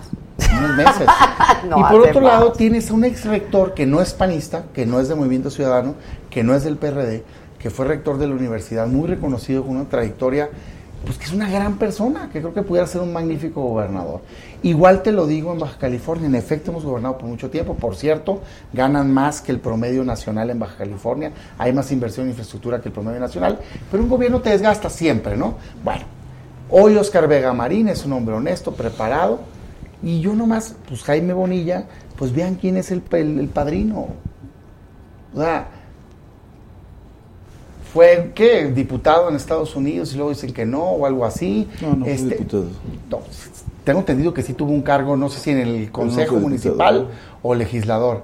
Pero bueno, a ver, no tengo nada contra él en lo personal, simplemente creo que no representa. Bueno, ¿no? pero eso un ya lo van a decir, lo va a decidir yo el electorado. Si me permites eso, ya dar ojalá- mi opinión también. Ojalá Yo- que yo- decida la gente en base a las yo- personas, Sí. no en base en olas. Es todo lo que estoy Yo, diciendo. yo creo que los dos son buenos candidatos. Sin duda, el lunes, y no nada más va a haber elección en Baja Norte y en Puebla, va a haber también en Aguascalientes. Bueno, en para Durango, gobernador en las dos y los... y los demás van a ser alcaldías y diputaciones locales, pero yo creo que efectivamente va a triunfar la democracia, se va a seguir avanzando en la cuarta transformación, sin duda con la coalición que estamos eh, llevando a cabo ahorita en Puebla, Baja California Norte, el lunes vamos a estar celebrando que se sigue avanzando. Y yo también le apuesto a que gane quien gane, yo sí creo que van a ser los candidatos de la coalición, que tengan la suficiente altura para sentarse a tener un diálogo con permanente con todas y con todos por el bien de la sociedad de cada uno de sus estados. Y que sean ejemplos a seguir, van a ser los dos primeros gobernadores que dentro de esta, eh, esta presidencia o este, eh, este periodo de seis años donde está Andrés Manuel encabezando el Ejecutivo, pues van a ser electos, ¿no? Entonces tendrán que tener mucha coordinación con el Ejecutivo y también nosotros del Legislativo Ojo, Adela, y aquí, y aquí déjame ahondar, si ganan los candidatos de la coalición que hoy encabezamos con Morena, tienen la responsabilidad generacional de ser la punta de lanza Claro. de un proyecto en los estados que puede ejecutarse como en el discurso lo ha venido diciendo el Pues presidente ojalá, López Obrador siempre. va- Que dime, eso sí, y, y lo espero, y, y nuestro partido va con ellos en la alianza, que tengan la altura de miras en caso de ganar, de dimensionar que son la punta de lanza de un nuevo movimiento democrático hoy partido, que es Morena, en el cual nosotros los acompañamos, y que tienen que escuchar a todas las voces, porque somos muy buenos todos para hacer campaña. Yo vi a Damián Cepeda en la campaña presidencial como un gran aguerrido, defendiendo a su candidato. Yo también fui sumamente aguerrido, qué decir del presidente López Obrador, pero ya pasando la elección y siendo gobierno, gobernamos para todos los mexicanos, y necesitamos al. PAN, y Ya necesitamos no a Morena, de y necesitamos ahí sí, al ahí Ya es de otro acuerdo tema, ¿no? completamente. Ya simplemente, tema. pues ahorita la Va a elección es el domingo ya- Sí. y estamos simplemente reflejando. Yo, para concreto, nada en lo personal, este, por el compañero, que es compañero senador además, este Borilla, nada en lo personal con Barbosa, simplemente creo que, o mi recomendación a la gente es que valoren a ellos, a los candidatos, y que no voten por asociación. Porque si ese es el caso, pues Cuitláhuac en Veracruz no ha resultado ser Andrés Manuel López Obrador. Es una ni a Cuauhtémoc, porque tú decías la ni el no, ni el, ni el- Veracruz. acá el, el Cuauhtémoc Blanco en, en. Morelos, Cuauhtémoc. bueno, no ha resultado ser Andrés Manuel. Entonces, no, que no piense la gente que en automático, por ser de Morena, ya son Andrés Manuel López Obrador. Yo no lo creo. Ojalá y cada caso lo valore. Y si en una valoración personal creen que es mejor el candidato de otro partido, pues, pues, ¿verdad? Qué bien. Y si creen que es mejor el del PAN, pues ojalá y lo puedan apoyar. Bueno, aplausos. Muchas gracias. Gracias. Nos vemos pronto. Gracias, a. Ya no te hagas tan difícil, No, oye. ¿cuál? aquí estoy ¿Y Ricardo? Ahí anda, ¿A acabo de estar con él el viernes. ¿Y qué dice? Anda dando clases en Colombia, en, en- en Estados Unidos, va y viene y con su familia está en un tiempo de, auto como voluntario retiro político. sabático. Pero estoy seguro que más adelante lo vamos a tener participando. Digo, no estoy anunciando nada, ¿no? O sea, él ahorita no, no está participando. Yo más bien, es más, yo El regreso. quiero. Exacto. Yo El quiero. Así lo voy a decir, yo quiero. Ya anunciaste Más el regreso, adelante. ¿eh? No, no, está él y creo que hace bien además, ¿eh? Es, es muy disciplinado y creo que él está en un tiempo personal. Pues muchas gracias a los tres. Muchas Encantado, gracias. Nos vemos pronto. Claro ¿no? que sí. Nos Gracias, vemos pronto. Gracias. Al Muchas gracias. muchas gracias. Y qué afortunada equivocación la de Sabina. ¿Qué pasó, Sabina? Hola, ya está, ya está. Muchas gracias, senador. ¿eh? gracias-. Muchísimas gracias, gracias. Al contrario. Saludos. Con- Vamos a hablar. Encantado. Gracias. hola. Sabina. ¡Bravo! Sabina, ¿cómo estás? Bien, bien, bien. Que hubo una, un malentendido, ¿verdad? Sí, de, fechas. Pero qué, qué afortunada equivocación. Es que, es que quedaron con John en una fecha y vieron por eso que John me iba a decir a mí, pero Ay, ¿por qué? no, no te dijo. No, pues no, lo ¿Quién- veo nada más los martes. No, yo había quedado de venir hoy. Ah, ok. Por eso llegué. No, tú muy bien. Tú muy bien. Qué bueno que llegaste. Te leí ayer. ¿Ayer? Sí, sí, Ayer domingo. Sí, Ayer como domingo. todos los domingos te leí tu fábula. Está buena, ¿verdad? Esta cosa que está pasando en redes sociales. ¿se Tremendo, cayó? ¿no? Es probable, sí. Es probable porque todos se llevan. ¿Ya están grabando? Claro. Sí, de verdad. Ah, ¿podemos decir, hablar mal de los políticos? y Sí? Ah, habla, habla, habla. Pues no lo oyes, que se, se llevaron el micrófono porque Sí, son cuidado, políticos. ¿eh? Cuidado con los políticos. ¿Cómo ves? Digo, tú cada semana estás escribiendo sobre ello. Eh, a mí me gustó mucho tu, tu columna de ayer porque hablas de esto, pues que es como este a la hoguera, ¿no? Este, la, la plaza virtual se ha vuelto, sí, la época de la Inquisición, eh, la época, eh, como si estuviéramos en el califato islámico, ¿no? Te, te matan allí porque tomaste una de vino, porque opinaste distinto, o por nada, ¿eh? Nada más porque toca, Porque no te les toca. caes, porque no sí, les claro, caes. claro. Este, que se vale, pero hay- es una carnicería. Es o sea, una, eh, ya sabes que yo creo que Twitter está a punto de fenecer. O hacemos algo los usuarios, o hacen algo ellos los que administran Twitter, o ya no tiene sentido Twitter, ¿no? Digo, yo, yo abro Twitter una vez al día, por disciplina, ¿eh? Porque si no es qué una adicción. claro, claro. Y hoy, y empiezo a leer pendeja, no, pues ya, me sigo, no. Y des- claro, y cuando dice pendejo, que quiere decir que no se refieren a mí, también le Es lo mismo, sigo. claro, claro, Es lo claro. mismo. Es un nivel de violencia emocional que es muy. eh, primero, no hace sentido. Y después es un, es un augurio muy malo de lo que puede pasar. Sí, es, la, es una hoguera, se ha convertido en una hoguera, este, y te, te queman vivo por, como tú dices, muy probablemente por nada. Por lo que eres No. culpable y lo que no eres por lo que culpable. no eres. Y por lo pequeño y por lo grande. Y todo se iguala, ¿no? Porque hay gente que tiene culpas en este país muy importantes. Ah, no, sin duda, sí, sin duda, pero no puedes igualar. Pero es lo que pasa. Por ejemplo, hace una semana el presidente anuncia que se publica la lista de los las corporaciones privadas que no pagaron impuestos. 401 mil millones de pesos no pagaron durante el sexenio de Peña Nieto. Y eso lo igualas con qué? Con la lista de los periodistas que por tener un medio como este, ¿no? Que es otro nivel, que es- ¿cierto? Es otro nivel y es otra cosa. Es ¿no? otra es otra cosa, cosa. es otra cosa. Es absolutamente otra cosa. O porque ¿no? la señora Beatriz Gutiérrez Müller se tardó en contestar una pregunta y todo es lo mismo. Es una salvajada. Sí, es una salvajada. Es Es una- no, es una salvajada. salvajada. Oye, pero bueno, tú como siempre escribiendo y tienes tu puesta en escena y ahora un nuevo programa con John. Cuenta. Con John, pues. pues, Porque John sí los va a defender a todos. ¿eh? Sí, no, bueno, John además, John es un deportista del Twitter, ¿no? ¿Cómo O sea, es? se, se quita el saco y empieza, no traiga y vaya... John Ackerman, que va a venir el miércoles entonces. Ok, ok, ok. Y yo le digo, oye, ¿no te duele el Twitter? No, que va. Y pa, pa, pa, pa, pa, pa, se, lo veo teclear y es un deportista del Twitter. Pues es uno de los tuiteros más conocidos. Yo no, yo no comparto con él eso. No, y bueno, es uno de los voceros de la 4T y uno de los formadores de cuadros ideológicos de la 4T.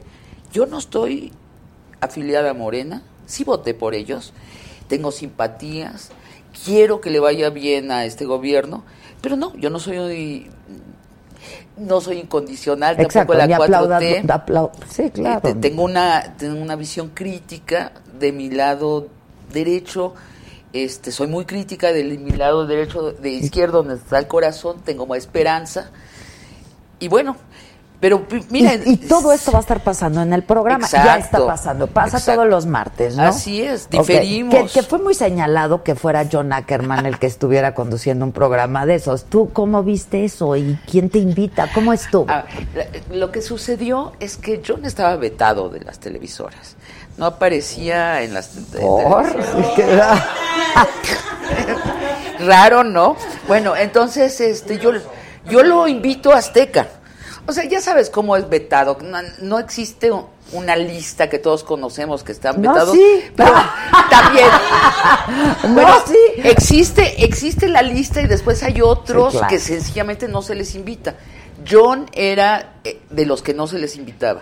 Lo invitaron de pronto a Foro TV y se peleó muy fuerte desde el punto de vista antineoliberal y ya no lo volvieron a invitar en cinco años, ¿no?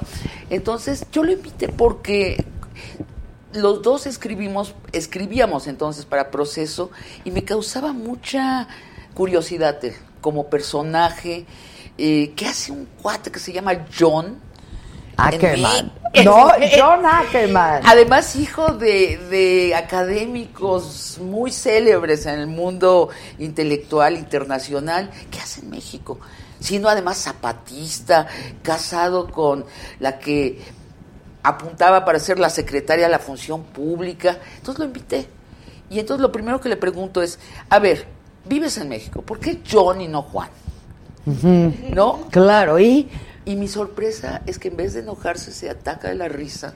Y tenemos una conversación muy dinámica, muy directa, donde no esquiva nada, contesta todo y me cayó muy bien y nos dimos cuenta que diferimos en muchas cosas, pero coincidimos en otras. en, sobre en todo lo- en esto de la necesidad de hablar en nuestro país, ya sin que haya un dueño que te que te diga qué puedes decir, qué no puedes decir. Ya estamos no, el adultos dueño en ahora México, ¿no? son las redes sociales, esa es la otra, ¿no? Este, Sí, pero tú haces lo que quieres. Ahorita yo eres sí, más libre que nunca, ¿no? ah, sin duda, Así sin es, duda, sin así duda, es. ¿no? Entonces, Este, y ya la gente pues puede pensar lo que quiera y decir lo que quiera, claro, pero pero ya no, ¿a poco te, te inhibe las redes no, sociales? no, no, no, pues ya No, llevamos además- muchos años en esto Ah, y exacto. claro, claro, Es tan claro. re- además es tan revuelta la opinión y basta que alguien te diga que estuviste muy bien para que salgan 10 que digan que, Que no, no, pero también al revés, ¿no? Te dicen que no y salen tus defensores. Eh, Así es, sí, sí, No, sí, sí, pues sí. el otro día le, alguien me echó una flor preciosa y nada más por curiosidad chequé si era bot y si era bot. o sea, o sea, o sea, digamos que tu autoestima tiene que estar al margen de las redes No, sociales, no. O sea, cuatro No hay que seguidores. dejarse guiar, no hay que dejarse Cuatro seguidores y digo, ¿quién le paga para Claro, echarnos flores, no? Sí, claro, claro. Eh, entonces, bueno, entonces John es el que me invita a Canal 11. Y a Él mí- te invita. Sí, él me Oye, invita. eh, y nada más dime, ya por curiosidad, mera de formación eh, profesional, ¿por qué se llama John y no Juan? Porque dijo que es su identidad. Es su identidad y que le parecería raro con el perfil que él tiene, el aspecto que tiene llamarse Juan. Lo dijo tal cual, dice. Aparte, Juan, en México hay muchos, John, Mira. John no. Tú es te como el apellidas- John en Estados Unidos. A ver, tú te llamas Micha. Sí. Yo me llamo Berman. Y Sí. cabemos muy bien en este país. Es una de las glorias de México. Eso sí, que no, ¿No? se vaya a perder. Y hay una Porque- que se llama Dresser, que es como Claro, inglesa, ¿no? sí, y este, claro. ¿no? Y Merker, que es Claro, alemana. alemana. Oye, qué bueno, qué bueno. Y a mí me da mucho orgullo de México que en las peores crisis donde hay un judío metido, casi nadie habla de antisemitismo. Eso es una de las glorias de México, uno de los resultados de nuestra madurez Sin duda. política. y que no, se vaya a perder, ¿no? Ahí sí, eso es lo- Claro. lo- lo- lo- Yo creo que está, yo, no, yo creo que vamos, que vamos a crecer mucho este sexenio. Es lo que yo auguro. Te dice tu lado izquierdo y derecho de tu, de tu, de tu alma y de Bueno, tu cuerpo lado, y de tu... mi- mi lado izquierdo, así, late a prisa. Dice, claro que sí. Lado, mi lado izquierdo dice, cuidado. Hay ciertos peligros, está el crimen organizado. Así es, ¿no? Sí, Esto de la es. política. Así Es es. un país demasiado grande para tener una Es sola... un paisote. Esto que dijo Vargas Llosa, que me encantó, que dijo, México es un país demasiado importante para que solo les interese a los mexicanos, ¿no? Estuvo ayer en Guadalajara y lo digo, pues sí, porque es muy importante en el concierto internacional. ¿no? Mucho. Y, en, el continente, sin duda, Yo he estado viajando mucho en Latinoamérica los últimos años haciendo teatro y me doy cuenta que somos cabeza cultural. Y sabes que somos un país que sí nos hemos desperdiciado mucho, ¿no? El- nuestra autoestima está muy baja. Sí, qué Eh, y nuestra imagen en el extranjero está muy Y distorsionada. tenemos ¿no? nuestros complejos también, ¿no? Mucho, La verdad, mucho, sí. ¿no? Nuestra falta de orgullo. Mira, a mí me encanta que, por ejemplo, van a despenalizar la marihuana. Me parece increíble que no nos sintamos orgullosos De ser pioneros De en el- ser- claro, en América. y que hayamos hecho un negocio internacional ya con la marihuana. Y es parte de nuestro pudor, ¿no? Del mal pudor, del pudor eh, malinchista, apenado, avergonzado, que tenemos que librarnos de eso. Nos ha tomado décadas. Sí. Décadas, décadas. Ojalá, ojalá.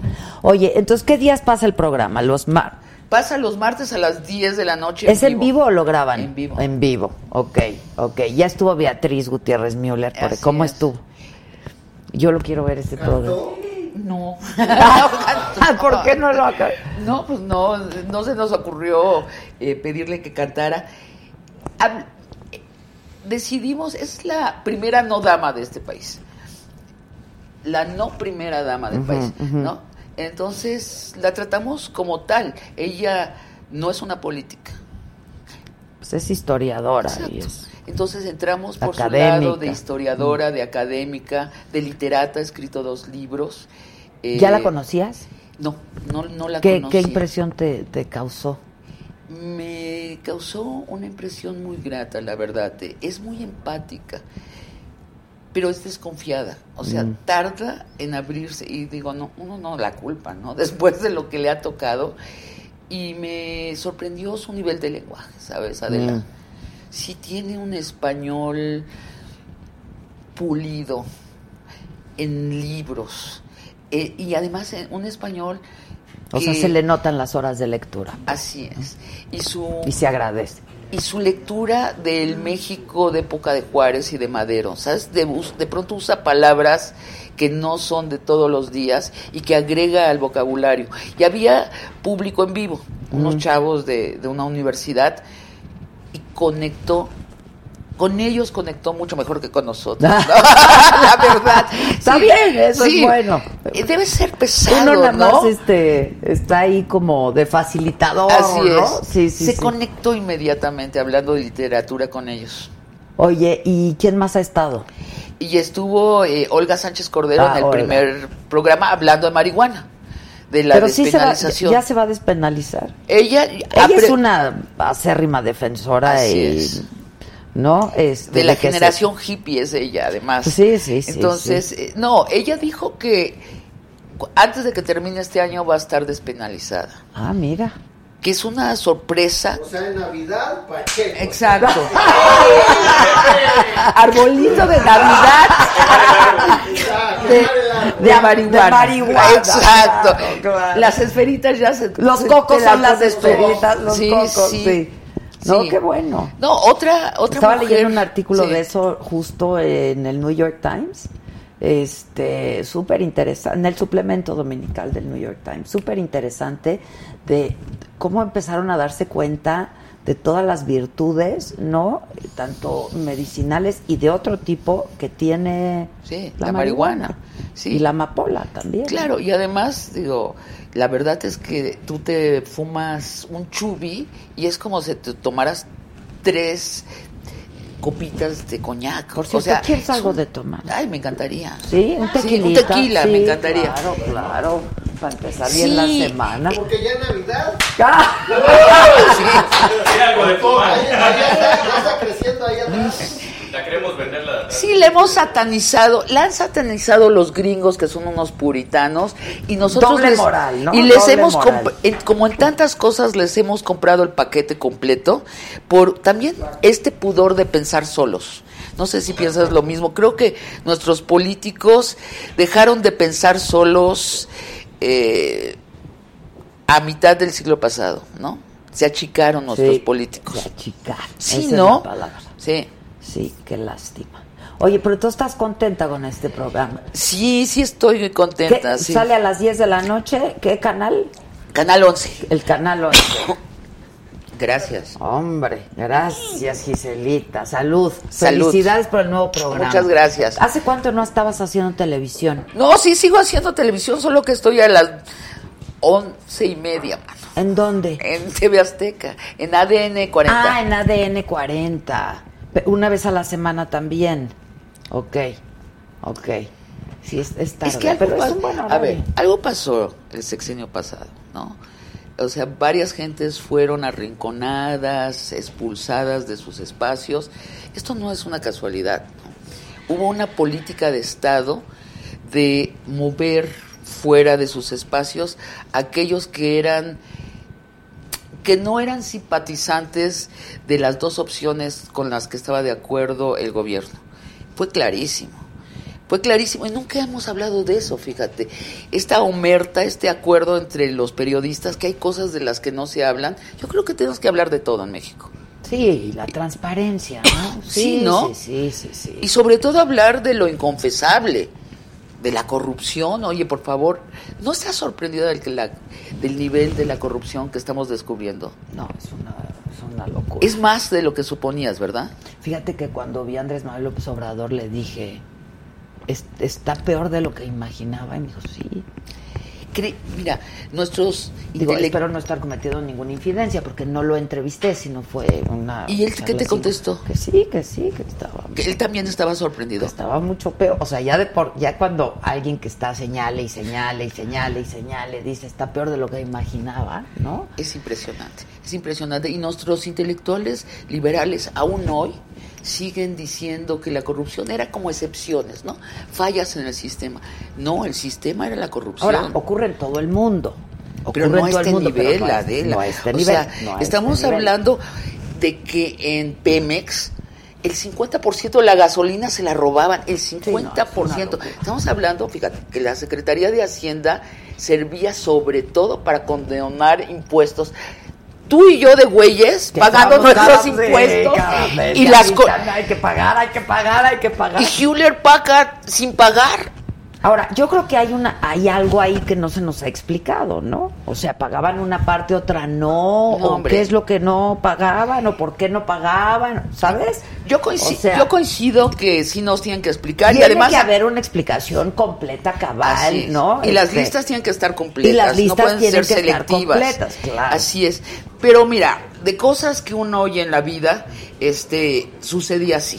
La Secretaría de Hacienda te mandaba a decir, debes 6 mil millones de pesos. Tu empresa eh, debe esto. Entonces tú decías, ¿dónde deposito 100? Depositaba 100 y ya no pagaba 6 mil. Era así. Por eso digo, nuestros Sí, no se políticos vale, no, no mexicanos son el jet set de Latinoamérica. Incluso los subsecretarios. O sea, en fin, yo que sí creo la, que la PGR haya sido la agencia encargada de encubrir el crimen. O sea, todo el mundo al revés. Es la perversión del sistema. Si eso lo resuelve este gobierno, Ah, no, bueno, ya yo con creo eso. que ya Sí, con eso. claro, ¿no? ya con eso. Ya con eso. Nos olvidamos del aeropuerto y de lo demás. Si arreglan la corrupción, si paran la corrupción, México será otro país. Ahora sí hay un genuino, yo por lo menos eso pienso, un genuin, una genuina intención e interés del gobierno y sobre todo del presidente de terminar con la corrupción, ¿no? Pero no porque él sea honesto, pues todos los demás lo son, ¿no? Este, Yo escribí una fábula donde llega el director de proceso al, al Palacio Nacional con su portada del fin de semana y son cuatro casas blancas. ahí, yo creo que ahí está lo crucial. ¿Qué va a hacer López Obrador cuando llegue esa portada de proceso y se la enseñan? ¿Qué va a hacer? Va a decir, publiquen y va a cortar cabezas. Y no solo eso, como tú dices, es que no basta. Tienen que pagar crímenes los criminales. O sea, la impunidad sí, no, no, es un exacto. cáncer, ¿no? La corrupción y la impunidad en este país ha sido Esa es la gran muy duda lacerante. del, con López Obrador, que yo no sé si él la tiene resuelta, porque va a ser muy duro, se va a tener que cortar dedos de su mano, van a ser gente muy cercana de su equipo, porque uno, o sea, es- uno entrevista gente y, y siempre aprendes más de lo que te Mucho dijeron, más, ¿verdad? claro, claro. La vibra es este y tienes todo el tiempo de además de escucharlos y sentirlos. Estoy convencida que en Morena están los idealistas y los corruptos, los que creen que todo es de a mentiras y que cuando se les levanta la bandera para poder empezar a robar. Esa va a ser Cuando la lu- vean que va en serio, claro. Claro, y eso es y López Obrador es crucial allí. ¿no? ¿Qué decisiones va a tomar? Sí, sí, Hasta ahora las ha tomado bien, ¿eh? Sí, sí, En ese sentido, bueno, está lo de la, la, la mujer de Semarnat, por ejemplo, ¿no? Así es. Este, que hoy todas las columnas decían que lástima que, que haya renunciado por eso y no por ineficacia y no por ineficiente, ¿no? Así es. Pero bueno, pues Así eso es. no se su puede secretario permitir. personal, su secretario particular, pues ya no está en el gobierno porque hizo una boda que no venía al caso. Entonces, bueno, pero va a ser fuerte para él y para nosotros. Y ojalá inter- está se atreva está a ser quien quiere ser, ¿no? Es lo que yo digo, Eh. o sea, que verdaderamente él quiere pasar a la historia como el mejor presidente de este país. Entonces, pues ojalá. Bienvenido, O ¿no? Bienvenido, bienvenido. Eh, La verdad. Oye, ¿y en ADN 40 con quién estás? No, estoy sola. Estás sola. ¿Y Sí, tienes entrevista? Sola, sola, sola. Pero tienes un entrevistado siempre. Sí, es que claro, Ok, claro, claro. ok. O sea, es una charla, pues. Es una charla, Es sí. una charla. Es una charla. Eh, que tanto nos gusta. Y luego, este, y esto del, del Canal 11, que va a estar súper interesante Sí. también. Y con una gran tensión alrededor. Debe ser. Sí. Pero sí, hay que hacer esas cosas. Estamos haciendo sketches políticos. Al final del programa hay un sketch político. Ya nos hicimos uno que se llama La Hora de Debatir, de cuatro mujeres y un hombre, que era Julio Astillero. Anda, Y- ese también es. Y discuten la eyaculación precoz. ¿Cuántos años por el, hay, hay que castigar a los eyaculadores precoces? Uy. ¿Dos o seis? o sesenta, ¿no? Y entonces se arma. Y es como el mundo en lo que sería el matriarcado, ¿no? Las mujeres juzgando a los hombres, poniéndoles cárceles, y Julio trata de intervenir y siempre lo callan. O le dicen, qué guapo estás, Julio.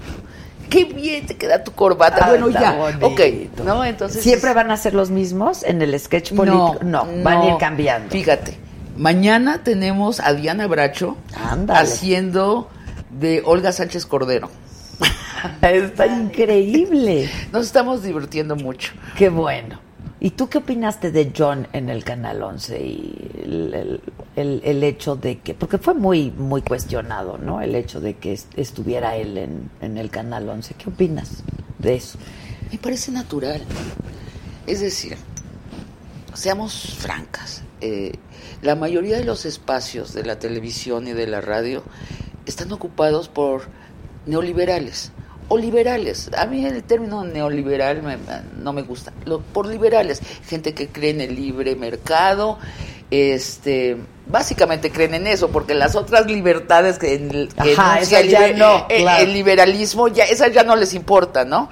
Este, pero está lleno de liberales. Llevamos 30 años de liberalismo. Entonces, lo que hace Genaro Villamil, supongo, estoy adivinando, es promover que hayan personas que piensan distinto. ¿Y dónde Que son? está bien, y hay Claro. cabida para todos, espero y supongo, ¿no? ¿Y en qué espacio? Ahora, fíjate el escándalo. Son cuatro programas que se han eh, Transmitido. inaugurado entre Canal 11 y Canal 22 y es un escándalo. Nuestros liberales sí tienen que hacer un recuento de quiénes son. No puede ser que aboguen por la libertad y digan, sí, pero nada más nosotros podemos estar presentes. Y perdieron la elección. También eso lo tienen que asumir, ¿no? sí, claro. Claro, es un don deal. O sea, ya Pues- no hay, no hay Pues sí, pero dónde. se siguen quejando como si el país fuera de ¿Ya ellos. no fumas? No, mira como tú. Sí. ¿Tú ya no- fumas? De repente me Yo también. sí. Yo también peco a veces. Sí, yo también. Es Es que que- se antoja. Es que ¿no? esto es así, un sucedáneo. Es, es un sucedáneo, un placebo, ¿no? Este, pero un cigarro, la combustión. No, qué cosa. Por eso todos los escritores fuman. Sí, verdad. Es que te abre las venas, las arterias. Las arterias. Te hace llegar más sangre. Sí, es maravilloso fumar. La nicotina, la nicotina. Es más, vamos a Que fumar. nos vamos a oiga, fumar. que nos oiga. Oye, ¿y testosterona? Ahí está. Ahí está. Vamos por nuestra última semana en ese teatro, en el Foro La Gruta. Es una... oh, tienes que venir a Sí, verla, tengo oye. que ir, tengo que ir. Es una, es una obra de una vicedirectora de un periódico que compite para ser la directora y se topa con sus propios límites femeninos y con los límites del machismo. Entonces, Ah, está este, padre. la gente se ríe mucho y la gente también se tensa mucho. Y por, tenemos... por, por todo, claro. porque con- la verdad. Te confronta, ¿no? Bueno, Sí. pues empieza la subdirectora llegando con los regalos de Navidad de su jefe. Ándale. No, mira. esas cosas que las mujeres hacemos a lo güey, ¿no? Seguir Sí. haciendo roles femeninos cuando no nos corresponde, Claro. por ser amables, por ser gentiles. Claro. Y bueno, y es la... ¿Tú y- tienes hijos? No, no tengo hijos. Y entonces el jefe, el jefe le dice, es que tú eres perfecta y eres mi mejor alumno o alumna que tuve en la universidad y eres una subdirectora maravillosa. Yo te nombré subdirectora a los 30 años. Pero todas estas virtudes de la horizontalidad, de la simpatía, de la empatía, de la cooperación, para un director de periódico no funciona. Sí, no funciona. Ese es, ya te conté el primer acto. Y el resto es, es las consecuencias de esto, porque ella sí quiere ser directora. Y dice, sí, si el pues mundo... aspira, Pues claro. sí. Y si dice, si el mundo no es como yo quiero que sea, y es como es, aún en ese mundo Quiero, claro. quiero, ¿no? Quiero participar de él como quiero participar. Claro. Y quiero tener poder. ¿Qué tiene de malo? Hay, hay unas carcajadas tremendas en ciertos momentos cuando el jefe se sorprende que ella también quiere poder como él, ¿no? Exacto. ¿Y tú por qué? Sí, claro, Yo creía que eras muy simpática, ¿no? Sí, claro. Sí. Oye, ¿y libros? Libros. ¿Qué tienes en mente? Oye, y a propósito de las michas, las las las Berman, las las Dresser, las Merkel. las Dresser, las Merkel. ¿Tú Las Magaloni. Sí, a, a Elizabeth Guindy. Es una actriz. Yo la, yo la conocí hace años. porque a por ahí anda, ¿no? ¿La conociste? Sí. ¿Qué hicimos juntas? Hicimos algo juntas. Ah, pues que, que, que entre, ¿no? Porque también es nuestra invitada. ¿Qué pasa, Elizabeth? Y Pedro Prieto, que también es actor y conductor. Dime de tus libros, ¿qué estás haciendo? Estoy preparando uno, pero pues ¿para qué te cuento? Se sala, si te cuento. Sí, ¿verdad? Sí, se Siempre sala. estoy escribiendo. Sí, se sala. Sí se sale, eso dicen. Sí. Los escritores nunca quieren decir en qué están. Exacto. Pero siempre estás escribiendo. Siempre estoy escribiendo. y obras también. Y Obras de teatro, estoy escribiendo un guion también para. Para Estados Unidos, pero este tengo un eh, un deal con los americanos, no puedo decir nada. Así es, así pasa. así son los Sí, americanos. sí. Pero para una serie o para. No, para una película. Ah, para no, una yo no puedo una serie. Una serie lo tienen que escribir 30 personas. Sí, verdad, es que está cañón. No, hombre, Sí, es, claro. es escribir la guerra y la paz 18 veces. Sí, está No. muy cañón, está muy cañón. Sí, sí. Pero ¿cómo nos ha regresado a la literatura las series, no? Muchísimo. O sea, contar historias. ¿Has, ¿qué estás, te has visto alguna? Sí, cómo no. O sea, recientemente. recientemente, recientemente no, No. no, ¿a qué horas? Es que ¿A yo, es lo que te iba a decir, o sea, tienes que ser disciplinadísima para escribir, ¿no? ¿Y tú ves series? Poco. ¿Verdad? Este, ¿Qué vi recientemente? ¿Cuál vi que me gustó? ¿De series? Ajá, que les comenté. Una Vi la de Silvia creo. Pinal. Esa yo no la vi. Está buenísima. Vi los dos primeros, o el primero. Mira, ya a no sé Carla qué pasó. Estrada, mis, mis este, felicitaciones. Qué Estuvo buena aquí. es. Qué buena es, ¿eh? Y Tati Cantoral de Silvia Pinal, Sí, hizo muy bien, espectacular. sí. Y toda la producción, el nivel de discurso, lo- la escritura, que me dicen que trajeron a unos españoles para hacerlo. No, excelente. Es la última que vi. No, yo vi- empecé a ver una española. ¿Ya, pa- ¿ya estás microfoneada? Pasa, pasa, pasa. La Elizabeth. Casa de Papel. Ah, la casa de papel. Hola, Elizabeth, ¿cómo estás? Hola, hola, ¿verdad? Qué gusto. Igualmente, ¿cómo Gracias, estás? Gracias, gracias. Se conocen Hola. porque ya han hecho Sí, íbamos algo. en la escuela juntas. Íbamos en la Columbia en juntas. Columbia, ella era la Sí. inteligente de la escuela. Siempre. ¿Me La inteligente de todos lados. Oye, yo le decía, ¿me puedes decir qué libro, qué libro leo? ¿De veras? Tú eres la reventada, ya me acordé. era la rebelde Te sin llevabas minifaldas hasta acá y calcetas hasta acá, ¿te acuerdas? La hasta acá. sin causa siempre. Sí, ¿verdad? Estamos hablando en qué, en secundaria. Claro, ya me Secundaria y prepa, prepa. secundaria y Fuiste prepa. con tu novio, ¿lo puedo contar? ay, claro. Ay, Se escapó, libro abierto. se escapó con su novio, que era un hombre precioso que se llama Mandoki, Luis Ah, Mandoki. Luis Mandoki. Pero Mandoki tenía el pelo hasta medio pecho rojo. Pelirrojo, chino. Y, y tocaba guitarra fuera del Vips acá sobre palmas, ¿verdad? No, y era pintor y tenía No, todas hombre. las manos, ya sabes. olía ¿Pero por qué óleo. te escapaste? ¿A dónde Se te- escaparon. ¿De la escuela o qué? No, se No, escaparon de sus para irme papás. con él. ¡No! Sí, fue un escándalo tremendo, ¿verdad? Yo en la Te prepa, ¿tú buscaba la policía. Está bueno. ¿Te buscaba la policía Sí, y te encontraron? encontra- no, tu- mira, Está nos increíble escondimos, nos escondimos, nos escondimos. Exactamente. la combi. Qué visionario. Eh, lo que pasa es que nos escondimos pensando, bueno, pues nos amamos, ¿no? Y queremos estar juntos. Y ya estando afuera, bueno, pues les hablé a mis papás. Imagínate mis papás, ¿no? Ahora digo, pobrecitos, de veras. Yo rebelde, pero sí se la pasaron muy mal. Porque pues no estaban seguros qué me estaba pasando, ¿no? Sí, qué O sea, susto. una cosa es que yo estaba. O sea, nada más desapareciste Sí. Nada más desaparecí. o dijiste me voy con No, no, no. Abrí en la madrugada, pasó Luis por mí y yo ya tenía la maleta en casa de una amiga. Y llegó la policía al Columbia a revisarnos y a interrogarnos No. a todos. Pues sí, porque mis papás no sabían. o sea, Qué buena imagínate. Memoria tiene. Bueno, Sí, es que es un historión. historión. Es un historión. Y ¿Cuántos entonces, años, ¿verdad? Y entonces, bueno, pues ya pasado el tiempo, yo me sentía, imagínate, tenía 18 años. Y dije, no, ahora yo quiero ser libre, papá, e independiente. Y mi papá, qué libre ni independiente, o sea.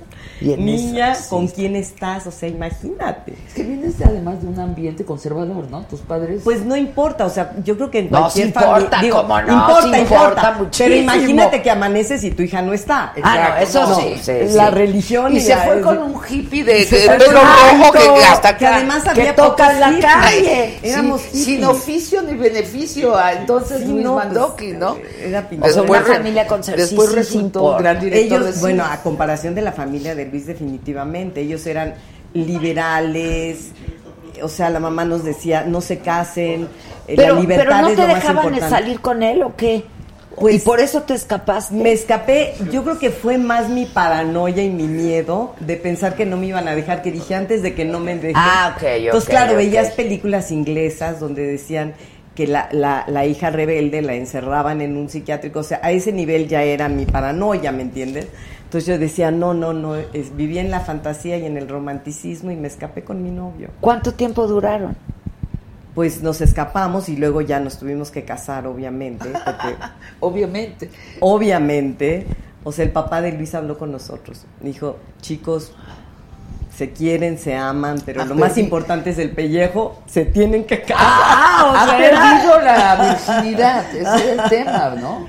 Pues no nada más eso, o sea, imagínate en esa Uy, época. qué fuerte, Era el qué 74, escándalo. era el año 74, 1974. Imagínate, o sea, era, pues ahora la gente ya ve cosas en la tele, pero antes ni siquiera en la tele pasaban, ¿no? Sí, no. Ahora Y era- ya es normal. sí, y eran ustedes nuestros ídolos en el Columbia. Y éramos los Pues claro, hay que hacer claro. eso. Es los- que era otra época. Ayer mi hermana me estaba platicando cuando ella se casó, que prácticamente 16 años. Imagínate, pues era chiquita tu hermana. No, aquí sí fue por voluntad. Sí, sí. No me digo, arrepiento ella para nada dice, de pues haberme sí quería, casado. pero ¿cuánto puede querer una niña de 16 No, años? ¿qué no? quiere querer? Y, y, y, y me, y me dijo, o sea, las costumbres eran, o sea, Otras. horrendas. Eran ¿no? O horrendas. sea, y además horrendas. Decía, yo estaba- lloraba, lloraba. y el me- mundo era cerrado, o sea, no había manera de, de, de, de, de pensar que existían otros mundos o que teníamos acceso a ellos, para nada, ¿no? Ay, qué bueno que ha evolucionado este asunto, ¿no? Pero fíjate, no me, no me, no me arrepentí. No, qué bueno, y te fuimos muy felices. ¿Cuánto lo tiempo poco que duraron? fuimos felices. ¿Cuánto tiempo? Como tres años. Está bien, no está mal. Muy felices. sí. Hay quienes hemos durado cinco meses, o sea. Pero seguimos siendo muy amigos. Entonces, y soy muy amiga de su esposa y, de- y amo a sus hijos. O sea, seguimos siendo como hermanos. Historia, no, no. Historia, no, no. ¿Y te volviste a casar? No.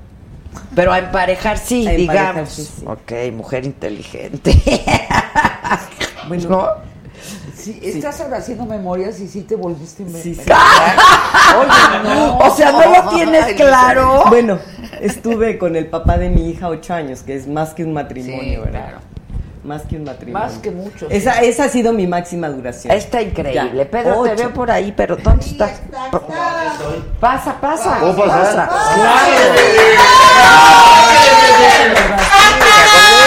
Está increíble. Hola de nuevo, voy a saludar de nuevo. ¿Cómo están? Mira qué muchacho, por si necesitas a alguien Hola, para tus obras de teatro.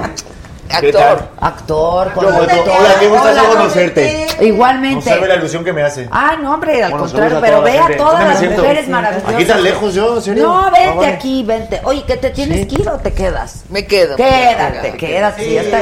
¿Quieren tener un tequilita? Porque nosotros Yo ya estamos bien. tequileando. Ya, Yo, me eché- bueno. yo, con todo el permiso dije, ¿esto es gratis? Ah, tú muy bien, pero ¿este es tuyo? Ah, sí, yo me lo... Sí. Ah, mira. Es que mientras estaba yo escuchando la historia... Salud. Salud, salud. Salud, salud. Qué buena historia, ¿no? Es Yo una sí. gran historia. Una gran Qué historia. bueno que te acordaste de esa historia. Salud. Qué bueno, qué ganas tenía de hacer esto. Yo te vi una entrevista con Sabina y dije, tengo ganas de brindar con mi mezcal Bueno, es que pues sí, con Joaquín Sabina había que tomar mezcal o todo lo que, lo que hubiera. Todo lo que haya, ¿no? lo que hubiera.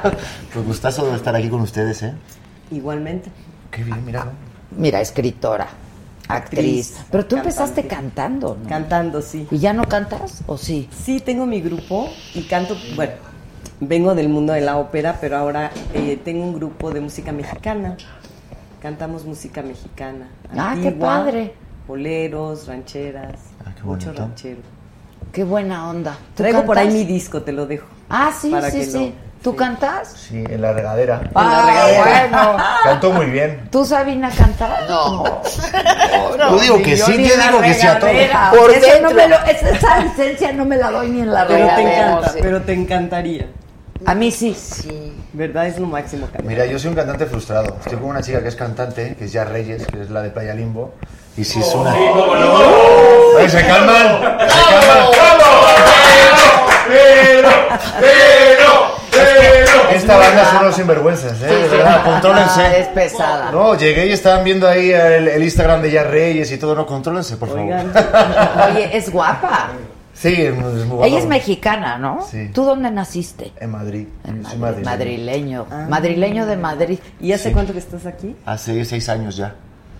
Muchos españoles. Ya, sé, Acabo ya me hice con- mexicano, soy ciudadano mexicano y ya me afinqué aquí, me enamoré de México y luego mira, una Y de una mexicana. Y de Juárez, además. Y qué mexicana, bravo. Así se lleva, ¿no? ¿Qué? Dame otro mezcalito, ahorita lo Oye, sacamos. y por ejemplo, cuando tú haces una puesta en escena, ¿tú eliges el- a los actores y eso? Sí, claro, claro. Y yo, ok. Sea, Ok. pues, eh, este, mi currículum leo, está por ahí. Ok, sí, sí, claro, claro, ¿Sí? los elijo. Todo. Cuando son estrenos, siempre, ¿no? Siempre elijo. Pero estaba escuchando esto de España, yo viví en España. Y lo primero que me alucinó de España es que hablaban en español. Es una evidencia, pero quiero decir, no nos damos cuenta que pertenecemos al idioma más abundante en el planeta. Es o sea, Es una gran es y no lo capitalizamos, ¿no? O sea, es como si fuéramos O sea, islas. mucho, sí, el- el- y los el españoles son tan parecidos a nosotros y tienen problemas tan parecidos. Yo veo la tele española y veo como si fuera el mundo bizarro de Superman Ok. En referencia a México. Tienen los mismos problemas. Ah, sí, estamos. La fatal. corrupción, básicamente. Sí, te digo, Sí. no es exclusiva de México. Es... Para nada. No. Es de todos. Pero incluso yo me atrevería a decir que el, el español de España es el peor español. Sí, Hablamos muy mal. es casi incomprensible. O sea, no en se nos series a entiende. veces no se les entiende. Es casi- gracias a Dios me estoy curando de ese acento. ya, ya entendiste lo que es. Dicen que Sí. No el- solo el eso. Hablamos muy... Qué mala No, dicción. hombre, y la Que no tienen jerga. dicción, no tienen dicción. Y la Hablan jerga. La jerga. españoles.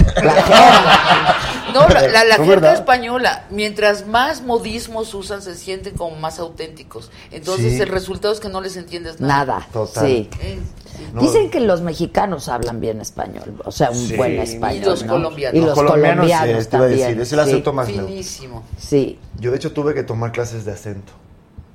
Pues sí, Que como ven, no como sirvieron de nada. No, sí, sí, Ah, no, sí. sí, Como- me miró Sí Adela como diciendo, Pedro, sí tiraste tu No, no, dinero. No, no, no, no. Bueno, fueron clases, fueron clases del SEA, fueron gratuitas, eso lo voy. Es- exacto, pero, no está bien, es la Hablas- reducción del acento. Hablas como un claro. conquistador que ya lleva 10 años en México. Yo como Joaquín Cortés, me encantó esta frase que dijo Mira quién baila. Dice, a mí cuando me preguntan que venimos aquí a conquistar, dice, no, no, no, yo vengo a conquistar con mi arte. Qué bonito. Sí, qué y al final yo venía aquí para, para cumplir el sueño y me conquistaron a mí. Fíjate. Ándale. Pero sí, con toda la razón. No, pero en general a los españoles les encanta México. Ay, sí, Bueno, ¿cómo no? ¿Quién no le va a gustar hay México? muchísimos españoles. Por eso Pero de mucha- siempre, ¿no? Sí, pero ahora veo más. ¿No? Y en tele. La comunidad española en México Sí. siempre ha sido muy Sí. grande. No, Bueno, hombre, y cambió todo el país, la comunidad española Sí. que llegó Claro, cuando llegaron después de la guerra españoles. civil, cambió el país. Completamente, claro. Mucha gente que se fue por lo de Franco y por la guerra ya, Sí, ¿no? O sea, recibimos lo mejor de los Oye, españoles. los abarroteros, los Ay, panaderos. muchas gracias. No, los Y, México siempre hospitalario, la verdad, y súper generoso. sí. ¿eh? Mi padre O sea, vino hace dos años y me dijo que es el país que más, o sea, México tiene una cosa que está muy orgulloso de sus raíces, su ciudad, su comida, su gente, y le encanta que la gente, que el extranjero que venga, lo disfrute todo. Y muy educados.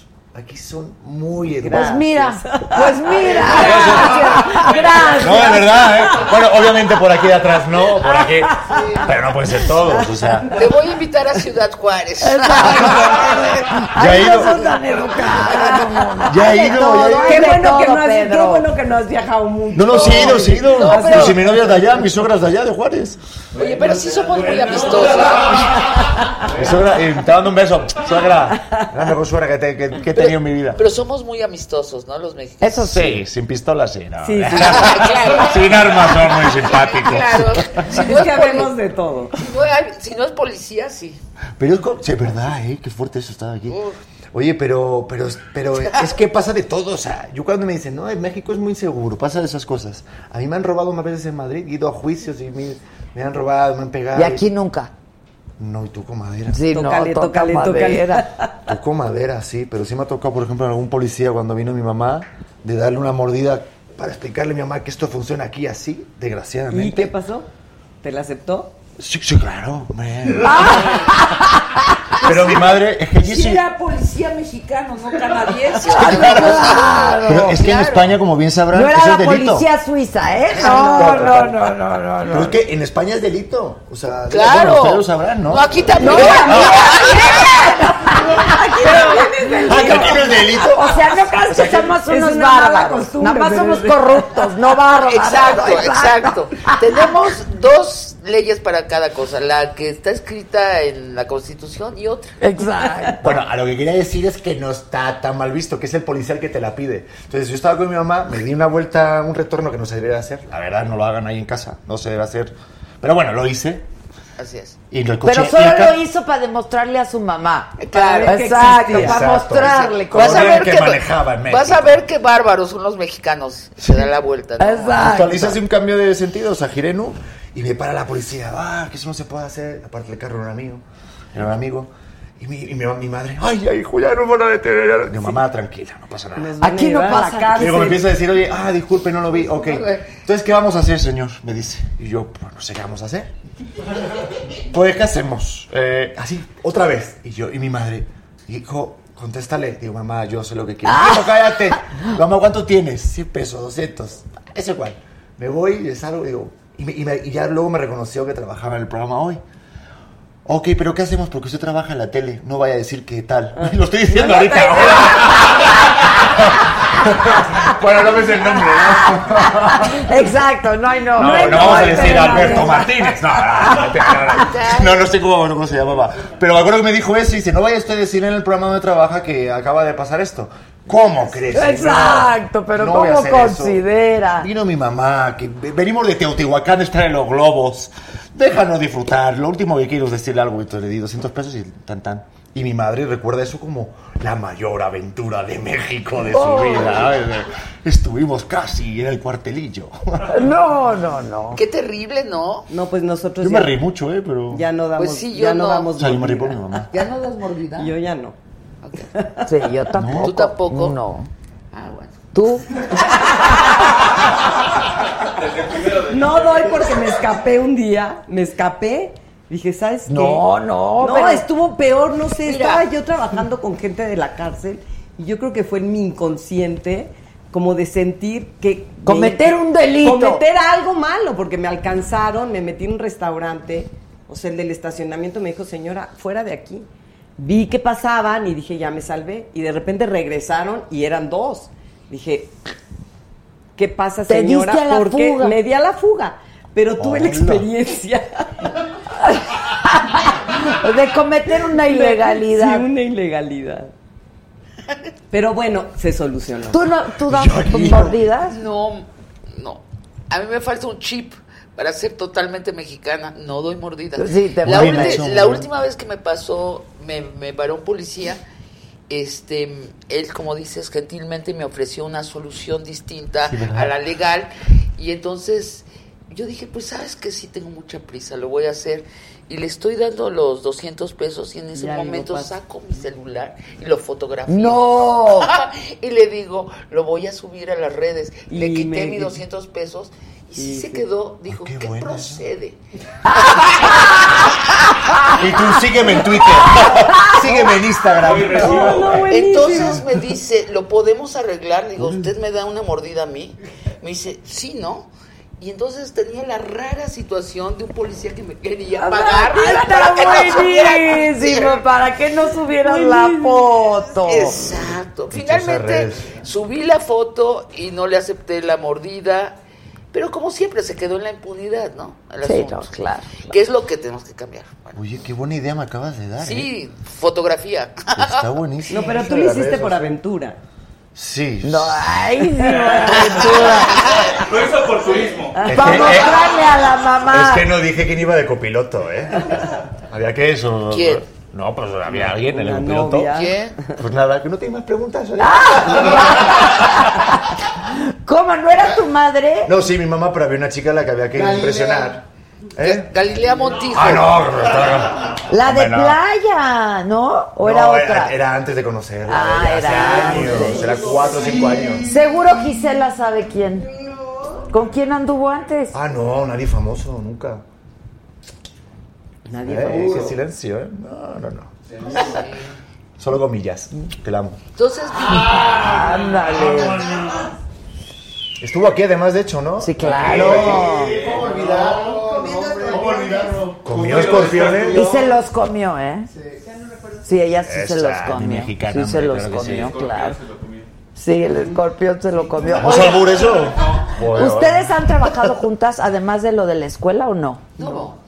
Alguna vez le llamé, que tenía yo ganas de hacer hace como, te lo prometo que estaba haciendo la cuenta, hace 14 años que te hablé, que te dije, estoy haciendo un proyecto sobre las reinas de Shakespeare, y, ah, sobre la Calas.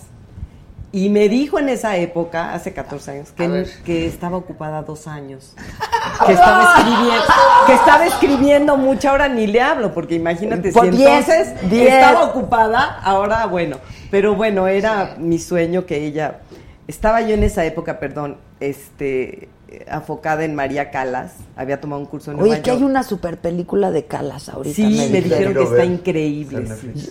Yo lo que vi ¿Está fue... en Netflix? Sí, la de No, ah, ya está en Netflix. Claro que sí, la vi. ¿O No, la nueva. No, la nueva, La francesa, nueva, porque ¿no? hay otro Sí, que es es que hay una un- super película, Sí, me dicen dijeron. que está hermosa. A mí también me dijeron. Te digo, lo que vi que estuvo hermoso también fue el holograma. Que en el auditorio, con, con orquesta en vivo, y pasan, es que se llama holograma, pero es como el, la figura de ella proyectada, pero la ves en vivo. O sea, está viva. Sí, es Una un cosa holograma, muy sí, impresionante. No es, Impresionante. no es como el de Juan Gabriel que hicieron. No. No, esto estaba un- hermoso. No lo vi yo el de Juan ¿no? Gabriel, Mañana es nuestro invitado. Sí, Juan Gabriel. No, el holograma de Juan Gabriel. El holograma Es de un Juan holograma. Algún Ya día lo crees van a hacer cualquier seguro. cosa. Es Ya que crees cualquier yo ya me da risa porque siempre digo, ya mañana Juan Gabriel es nuestro invitado, porque con eso que dicen que está vivo y que ya se va para los días, mañana es nuestro Bueno, invitado. yo entrevisté a Tatiana Cloutier y, le, y me dice, ¿sabes con quién comparto ficha en gobernación? Con Chabelo. No me digas. O sea, ¿por qué Tatiana Cloutier está en el mismo folder que Chabelo? No ¿Por sabe. qué? Pero eso, eso te muestra la eficacia de no, nuestra, no, no, no puede ser. nuestro sistema O sea, de su expediente está junto con el de Chabelo. Así Cloutier increíble. Hay que saber con quién estamos, ¿no? Está Sí. divertido. Oye, ¿cuántos tenemos fichas en el, en el CISEN? Todos. Todos, ¿verdad? Todos los que tienen credencial de lector. Desde el momento que sacas tu credencial de lector, ya estás en el. Ya. Ya, tienes Ya- un ya te expediente. ficharon. Yo no tengo eso, ¿no? No. Pues sí, No, no, pero no, por porque no. Pero ya eres mexicano, ¿no? Soy ciudadano mexicano, FM2. Ah, entonces sí tienes. Sí, Deberías ya. de tener. ¿Sí ya tengo eso? Uy, aquí ni No, deberías lado de de quién. sacarlo, a lo mejor no lo tienes. Ahora, ¿qué información tendrían de nosotros en el, o de cada uno de Pues nosotros? toda en- nuestra vida, o sea. ¿Tú tienes algo inconfesable en tu vida? Todos tenemos. Así que me pregunto, sí, todos tenemos Todos inconfesables. tenemos algo sí. Y yo pego un trago mientras. Sí, sí, yo voy a pegar ¿no? otros dos. Como el yo nunca, Te nunca, ¿no? convidar Yo nunca, nunca he hecho una. Este sí, tengo inconfesables. ¿Tú no? No, claro. Sí, ¿Por qué claro. no? ¿Por qué no? ¿Por Más qué ahorita no? con- O sea, Confesables, pero, pero, pero que la gente no sabe. O sea, que, el- que Claro, que la gente Exacto. no sabe. No, si no, si No, ya- digo, pero hubieran sido si no, de- confesados. no, digo que no están registrados en los folders. ¿Quién No, yo sabe? creo- Es que yo creo que- esos son los que están. Ah, En el CISEN, claro. esos son los que están, ¿no? Yo Así creo. es, yo o sea, que tendrán un archivo personal de. ¿Pero de qué? De todo. Sobre todo tu vida personal. Míralo. sí. Sobre todo. ¿De Porque qué es- tamaño estará el de Chabelo? Ocupa todo. Dibujaron las tablas de claro, no sé ni cómo. ¿Ustedes creen que el programa este de la conciencia que le había hablaba Chabelo, la conciencia La buena y la la mala, conciencia claro. buena y la eso mala. no se le ocurrió en vano, ¿eh? O ¿Es sea?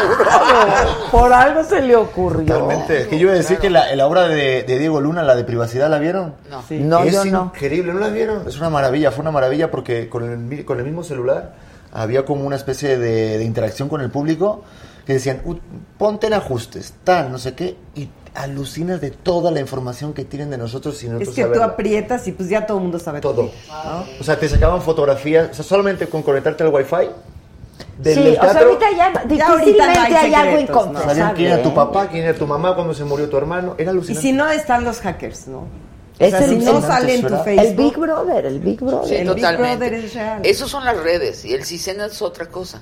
Pero. No, pero digo que te puedes sacar de todo, de todo sí, lo que has todo. hecho. No. Pues mira, yo creo que si escuchan nuestras conversaciones y eso. A ver, no, no, no pueden estar escuchando las de todos. ¿Estás de acuerdo? No, claro que sí.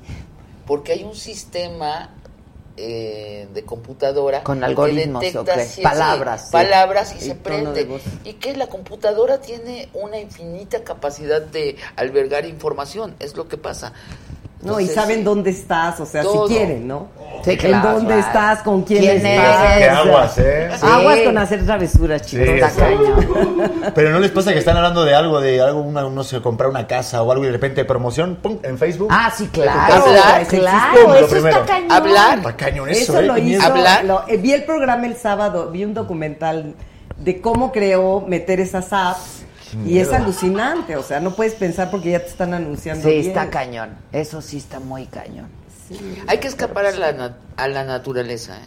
Hay que escapar. Sí, hay, que, hay que, hay que, hay Volver que al pelear origen, por favor. En contra Sí, de Back to basics, back to Absolutamente. basics. Es lo mejor. Absolutamente. Hay Yo que les- salirse de las redes. Yo les comparto algo de que hace justamente un año salí de un reality show del reto Cuatro Elementos y estuve tres meses sin nada de tecnología.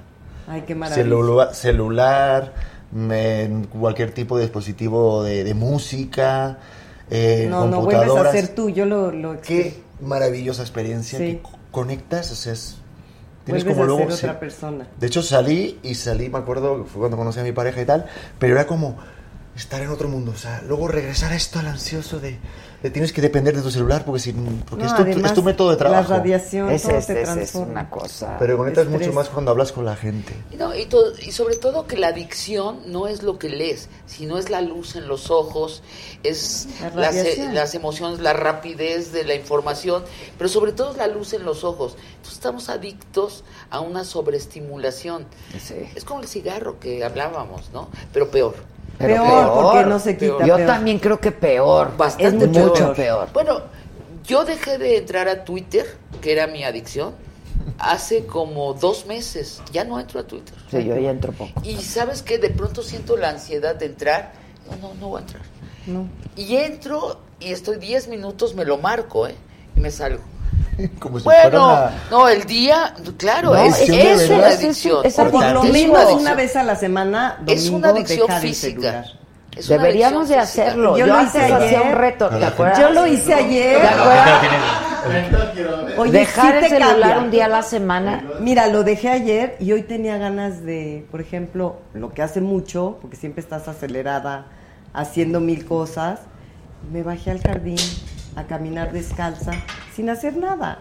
Dije, bueno, quiero volver a sentir, pero yo creo que también, y de- obviamente sin celular y sin nada, y ya fueron, ¿qué quieres? 15 minutos que te ponen en otro estado, en un estado más normal. Es que ya no hay el ocio. O sea, ahora el, el- Ese eh, ocio, exacto, Estas horas exacto. dedicadas al ocio ahora están dedicadas a esto. Entonces ya no hay ocio. Y además ¿no? ya no hay Exacto.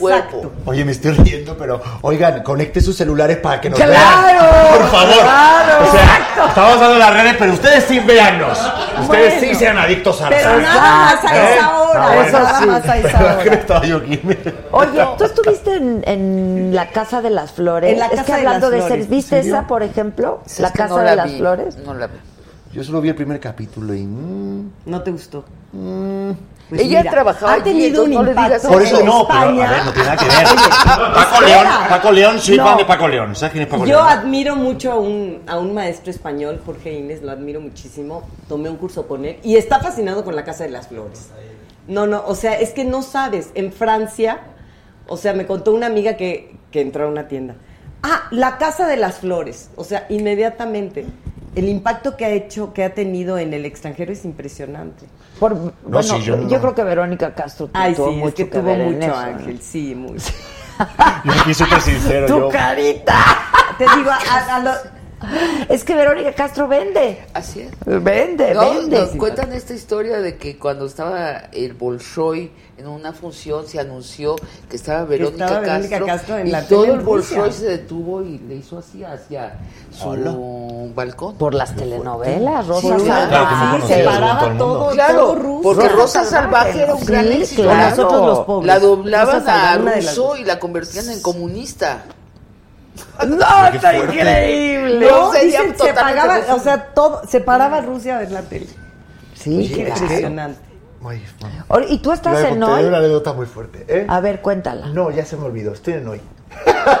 bueno, es que iba, iba a contar que es que una vez yo, bueno, yo, yo estaba en China y esto me llamó mucho la atención antes de venir a México, ¿no? Y estaba yo de modelo y actor y, joder, bueno, da igual, fue antes de todo esto, ¿no? Bueno, da igual.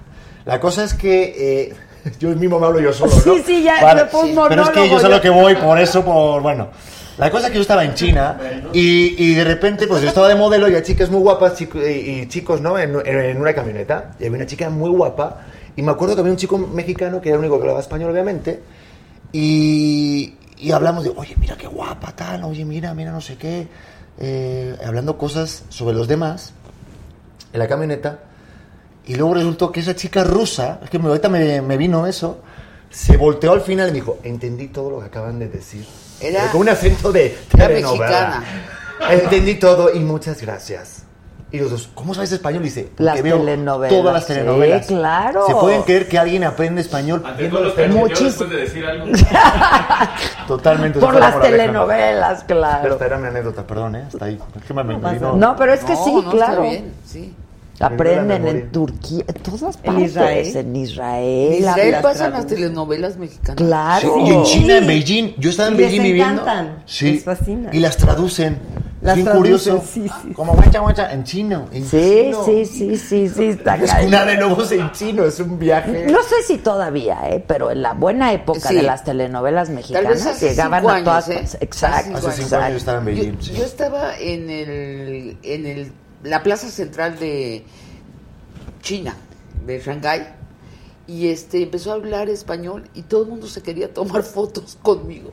Por, el, por hablar por español. Sí, ahí son muy, Les, muy les agradecidos. parecía los- genial que hablara en español y era por las tele- Te- telenovelas. Sí, eso es increíble. Sí, sí. Es bien curioso, Sí, ¿no? sí. Yo también iba en metro y me paraban y tal, y, te- y se, y se tomaban fotos. Igualito nosotros con los chinos, ¿no? Tú ves un chino y dices, ah, ah", ¿no? Pues, bueno, no Yo sé. no. Ah, bueno, no, pues, amigo, te toma. A ver, bueno, digo, a ver. es que en Madrid hay muchos chinos.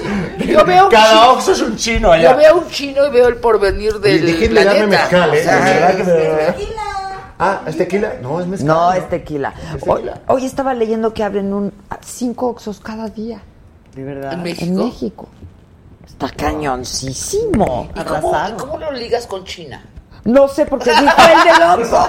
Es que en, en- Madrid y en España, como bien sabrán, todo lo es un imperio. Es que aquí como que en cada esquina hay un Oxxo, allí son chinos, se llaman los chinos. Tienen peluquerías, tienen tien- tienditas, son todos chinos. Ah, eso digo que de ahí, de ahí nombrando. li- le- ligué el Oxxo.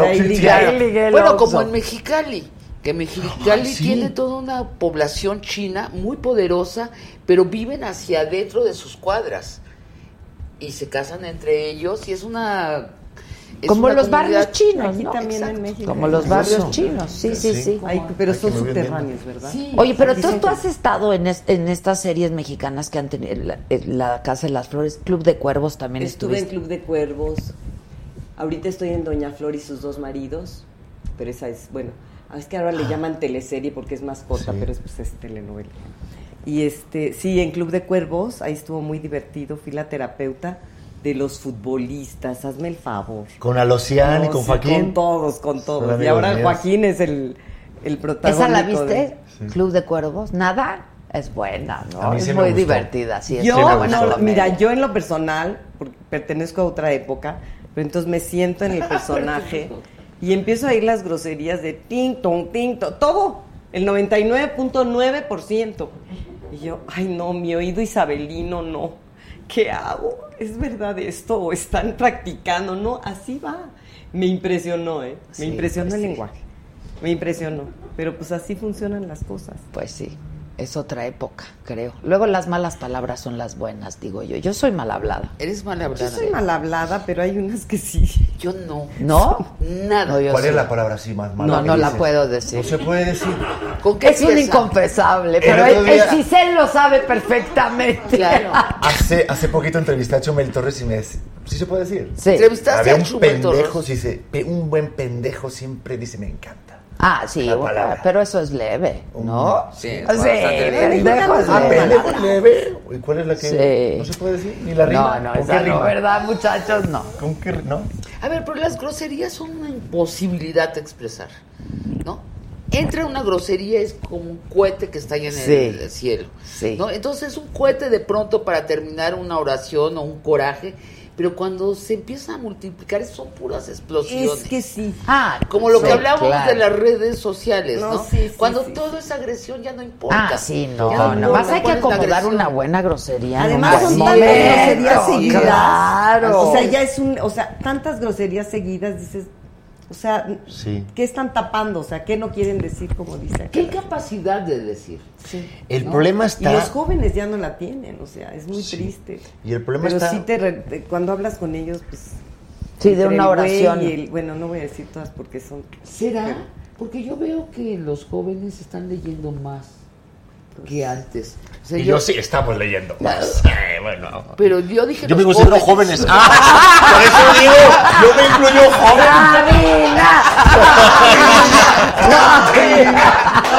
Yo me autoincluí, yo soy millennial, discúlpeme.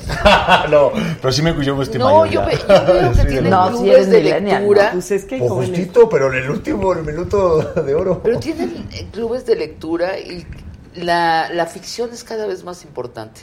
Yo Sí. creo que estamos abandonando una época y entrando en una época donde la ficción es muy importante, que tiene que ver todo con las fake news, ¿no? Y ya no sabemos cuál es la verdad y cuál es la mentira, pero lo es, es que yo creo que necesitamos imaginar. Ahorita estamos en Totalmente una época que. Volver a que imaginar. La imaginación al poder. Exacto. Pero- Mira, yo por eso escribo fábulas. Yo, yo empecé escribiendo en proceso artículos, análisis políticos y me aburrí rapidísimo. Además, otras personas lo hacen muy bien, mejor que yo. Y entonces se me ocurrió lo de las fábulas. Y me ha ido muy bien con las fábulas, porque es inventar, Sí, o pero sea, lo haces soltar muy la bien. imaginación, ¿no? Porque creo que eso es lo que nos falta. Metáforas, tiempo para hacer. historias que redondean tu experiencia e imaginar cosas que todavía no están. Sí, Yo claro. creo que estamos en esa época. Sí. Pues ojalá. Ojalá. Pues, pero es muy positivo. Y si no, cada quien elige dónde está. Sí, ¿no? claro. O sea, es el- que luego la realidad está muy pinche, perdón, no, pero no, esa, no, sí. esa expresión No, era la que es que así ameritaba. Sí, estamos en el fin de una O época, como ¿no? tú Pero- dices, darse el tiempo, ¿no? O sea, es que hay que tomarse ese tiempo de dejar todo y irse hacia adentro, pensar, imaginar, soñar. Bueno, lo que pasó en México, eh, que regresemos al principio de la charla, ¿no? Con López Obrador, que era el único candidato que tenía un lenguaje épico.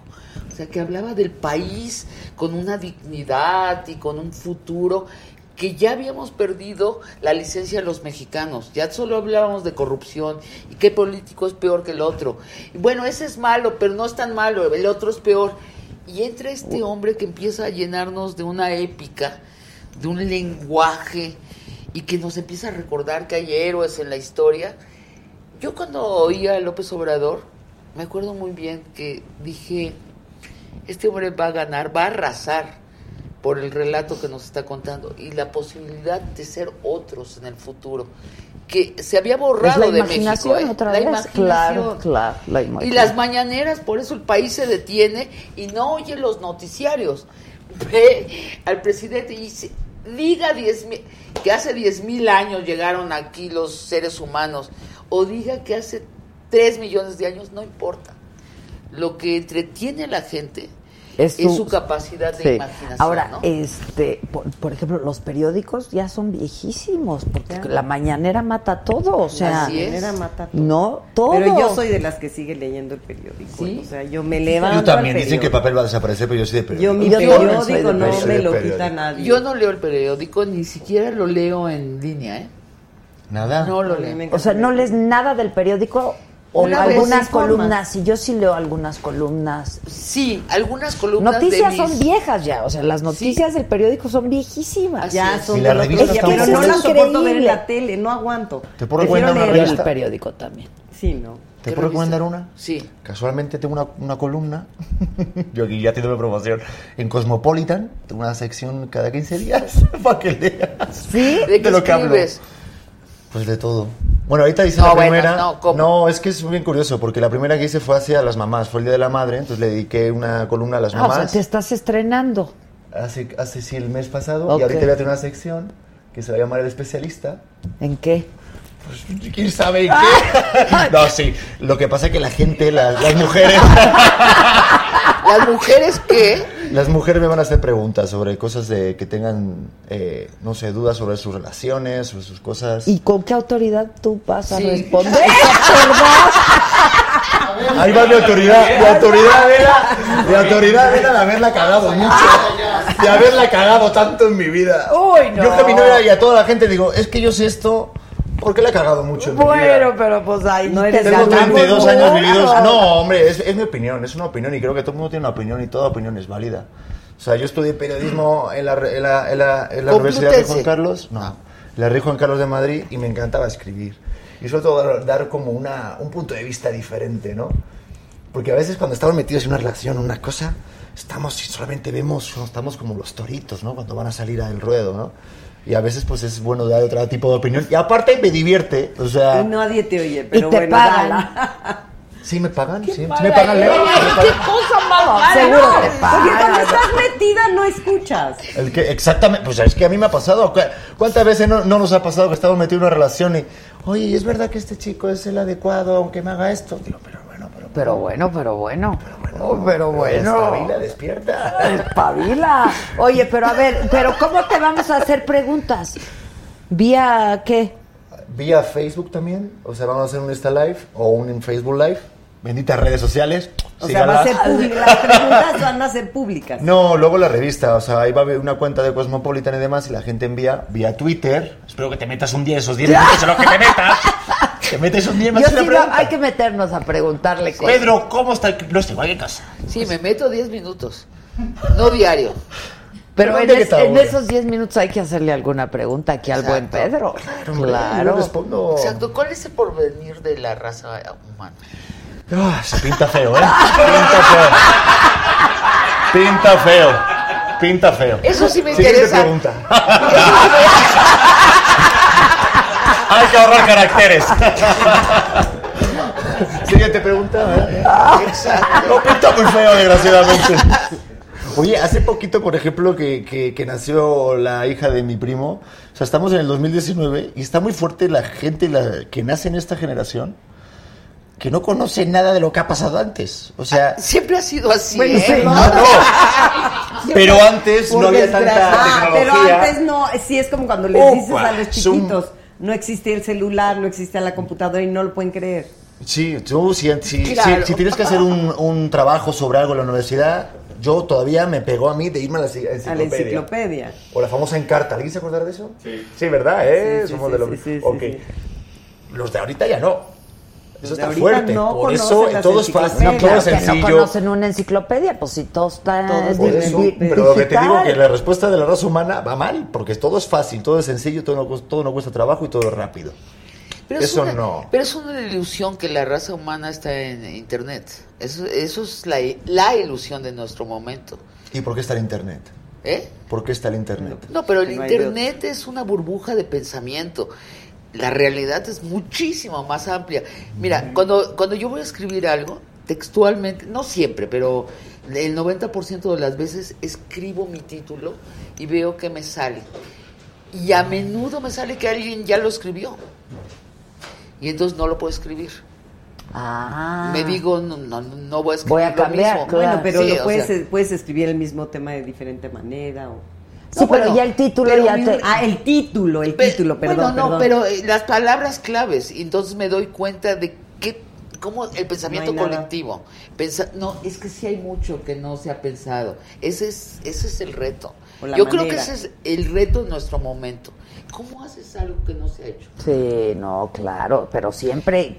Bueno, siempre, a ver, siempre puede la pasar, creación. claro. A ver, Tiene- Adela, lo que tú hiciste, lo que tú hiciste, ¿no? De pronto, quién sabe qué, y algún día contarás toda la historia, de pronto es- tienes un lugar privilegiado Padrísimo. en los medios privados, y vas, te vas, y de pronto inventas esto, inventas esto.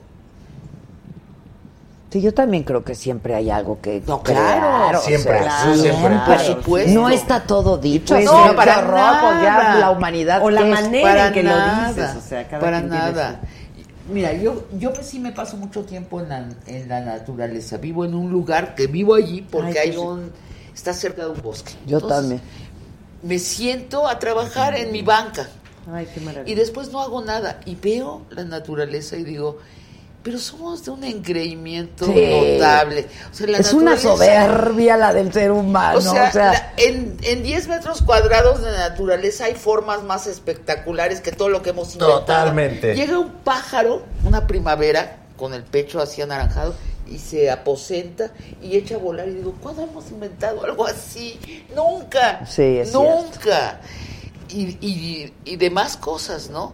Llega una ardilla y trepa un árbol en menos de un minuto está hasta arriba.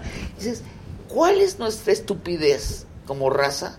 que pensamos que hemos creado cosas inigualables. Por Dios, inventen una ardilla, inventen un pájaro, inventen una primavera. Es una ilusión. la- Totalmente. y creo que nos vamos a salir de esa ilusión a fuerzas, ¿eh? porque el planeta ya no da más Ya no da, nuestra ¿eh? corrupción de raza. Creo que tal vez no nos toque a nosotros. Estamos en decadencia. Pero, Es que la tecnología Totalmente. es muy fuerte. Yo creo- le Yo creo que va a reventar.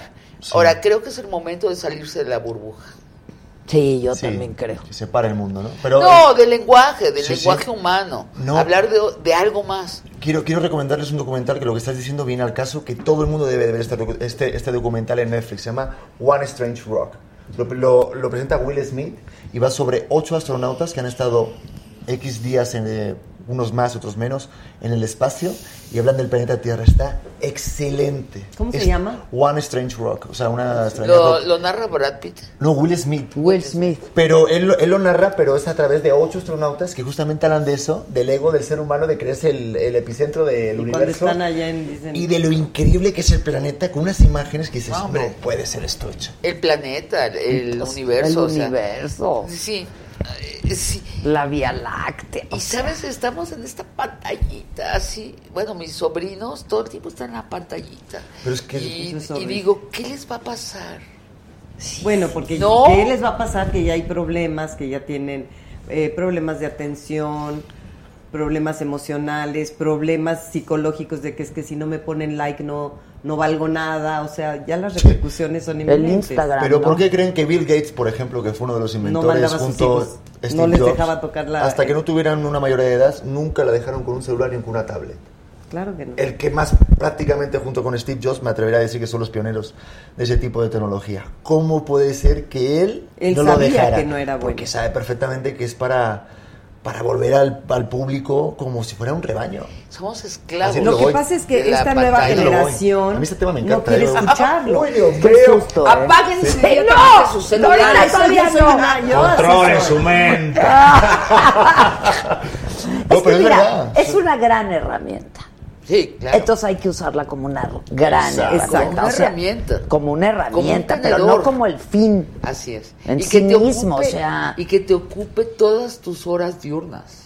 Ese Eso es el O problema. cuando estás trabajando, por ejemplo, Ese es el en una obra de teatro y todo el mundo con el celular, se pierde algo, se pierde, o sea, estás, están así los jóvenes. Cha, cha, cha. Así es. Acción, así te quiero. Así, Y totalmente. dices, "No, espérame totalmente. tantito, o sea, los actores, vamos a vernos visto- a los ojos los actores antes. millennials son así. Así, así. Así es. Y- Sí lo he visto yo Pero en por el teatro ¿eh? también. A ver, a mí me ha tocado. mucho coraje a mí, ¿eh? a mí me ha tocado en feria por el asunto esto de Canal 11, ¿no? Que ya me nombraron vocera del presidente. Este, sin serlo, ¿no? ¿Eres vocera de AMLO? No, no, no, no, no, por O estar sea, en Canal Me 11 lo, en un me lo usan además como un insulto, ¿no? O sea, ya estoy cooptada, todo lo que pienso me lo dicta. Vamos a hacer un sketch donde salga López Obrador dictándonos el programa, Exacto, ¿no? todo el programa. Ya tenemos la peluca blanca, eso es seguro, y la actriz, que va a ser una actriz. Bueno, pero entonces alguien escribe un artículo terrible, ¿no? Sobre, sobre esto que estamos haciendo en Canal 11.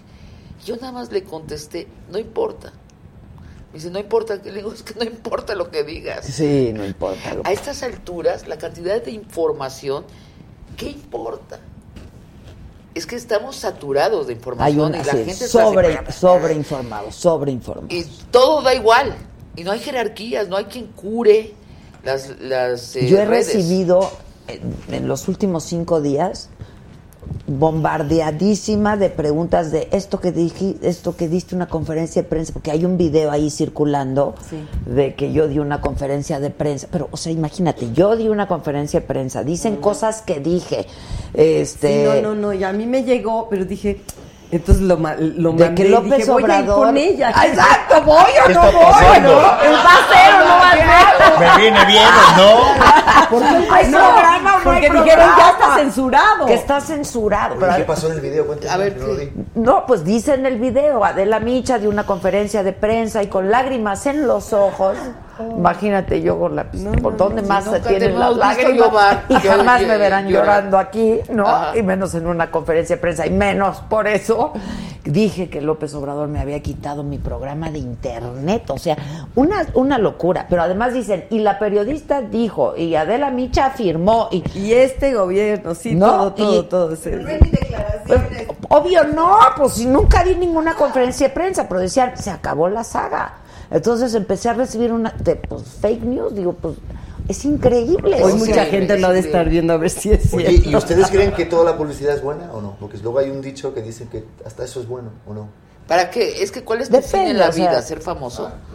No, yo, yo pensé una pregunta, yo no... No, no, ¿Ah? pero es- depende Ah, de tu fin. No, la mía no, por ejemplo, en mi caso no, pero dicen muchas veces como la propaganda, de donde viene la propaganda que viene de la guerra mundial y de los nazis y demás, que toda publicidad es buena, ¿no? De ahí viene eso.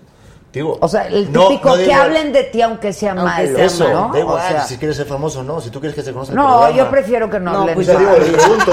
Yo prefiero O que no hablen mal. Y menos si no es cierto, ¿sabes? O sea, Claro. claro, que le, da, le dio mucha publicidad porque todo el mundo estaba viendo si ya se había acabado o no se había acabado. Pues tú, ¿voy al programa o no voy al programa? yo dije, yo digo, Sí, o sea, yo- ¿Sabes? No, Pero y luego, luego no. contesté a quien me había mandado. No es cierto. Esto no es cierto. Bueno, Mañana voy a estar en el programa Claro, de Adela. pues sí, O sea, sí claro. existe. Tan no es cierto que ahí voy a estar. Pero no sé cuántas reproducciones ha tenido el famoso video, ¿sabes? Entonces, ¿dónde dice? Curioso eso. sí. Y, y es fake news y a alguien se le ocurrió, o sea, Pero es bien interesante que la verdad ya no tiene un significado porque ¿qué es la verdad? La coincidencia del pensamiento Exacto. de las palabras con la materia, ¿no? Entonces, claro que hay fake news en, eh, en las redes, porque no hay materia. Porque es virtual, Es claro. puro lenguaje, es puro lenguaje. Y yo insisto, la salvación para ser feliz, no de la raza, de cada quien, es salirse del lenguaje y entrar a la realidad material, que es la naturaleza. Yo creo que, bueno, yo llevo eh, en Tratar eso... por lo menos. Tienes toda la razón. No, es que ¿por qué no? Es bien fácil. Sí, pero no muchos lo quieren escuchar. Claro, porque porque es fascinante Sí, estar todo claro. el tiempo hipnotizado en las redes. Pa, pa, pa, pa. Y además te sientes bien importante, ¿no? No, y sabes la adrenalina. me siguen este, lo- 100 personas. Aparte generas esto, o, lo que te hace adicto a las sustancias. O sea, Además, claro. claro. Es una Oye. adicción, es una adicción. Adela, imagínate, me siguen 100 personas. Por donde vaya, me siguen 100 personas. Están atentos a mí. Y después oyes a ciertas personalidades que dicen, es que a mí me siguen 4 millones. Soy casi un país eh, centroamericano. Entonces, bueno, pues, o sea, pues que la imaginación, La ¿no? imaginación. Y Dice, si supieran- cuatro- y la mitad son bots que te odian. Claro. Y la otra mitad muy probablemente los compraron, porque se pueden comprar seguidores. O sea, eso es algo que yo en mi vida... ¿Cuántos, ¿Cuánta gente te, te sigue a ti? en- ¿Cuántos millones? En el Twitter, como cinco, Está. por ahí. Podría ser Costa Rica. ¡Claro! ¡No, Costa Rica! En tu cuerpo. ese es Tepetongo, por ejemplo. Claro, Tepetongo. En tu cuerpo de aquí a acá eres Costa Rica. no te da gusto y vas al súper y te siguen 5 millones. Oye, pero- Es una locura eso, es una es locura. una locura. Es una y sí te siguen. Sí te siguen. Sí hay 5 millones de personas que te están siguiendo. Eso es lo alucinante. Pues sí es muy alucinante, está Claro. muy creepy. Lo que, lo que es más alucinante es el, el hecho de ensalzar eso, ¿sabes? Porque hace poquito, justo- justamente estabas hablando de eso, y me estaba recordando la entrevista de Jimmy Fallon con Maluma, que no sé si la vieron, y la forma de presentarlo es, está hablando un ratito con Maluma, que tampoco creo que dará mucho para la plática, pero bueno, da, habla un poquito, y ahí dice, tiene no sé cuántos, ¿no? Es el artista latino con 21 millones, el que más tiene en Instagram, le dice lo de Twitter, le dice los views de YouTube, y qué da a la gente. O sea, lo dicen como, ¡ah! y aplausos, sí, ¡ah! No sé, a mí me llama la atención desde el punto de vista de que, porque es que para mí eso no es nada. O sea, ¿tú cuántos tienes? so- te- te- tengo 800 mil, pero eso da igual. Es el uso que hagas con esa gente. Si tú tienes esa gente que te sigue, tienes una responsabilidad de, de tener que darles algo. De dar algo a la gente. ok, tienes 5 millones. ¿Qué le das? Claro, ¿Qué das fotografías tus enchiladas suizas. dice, yo no- Mira.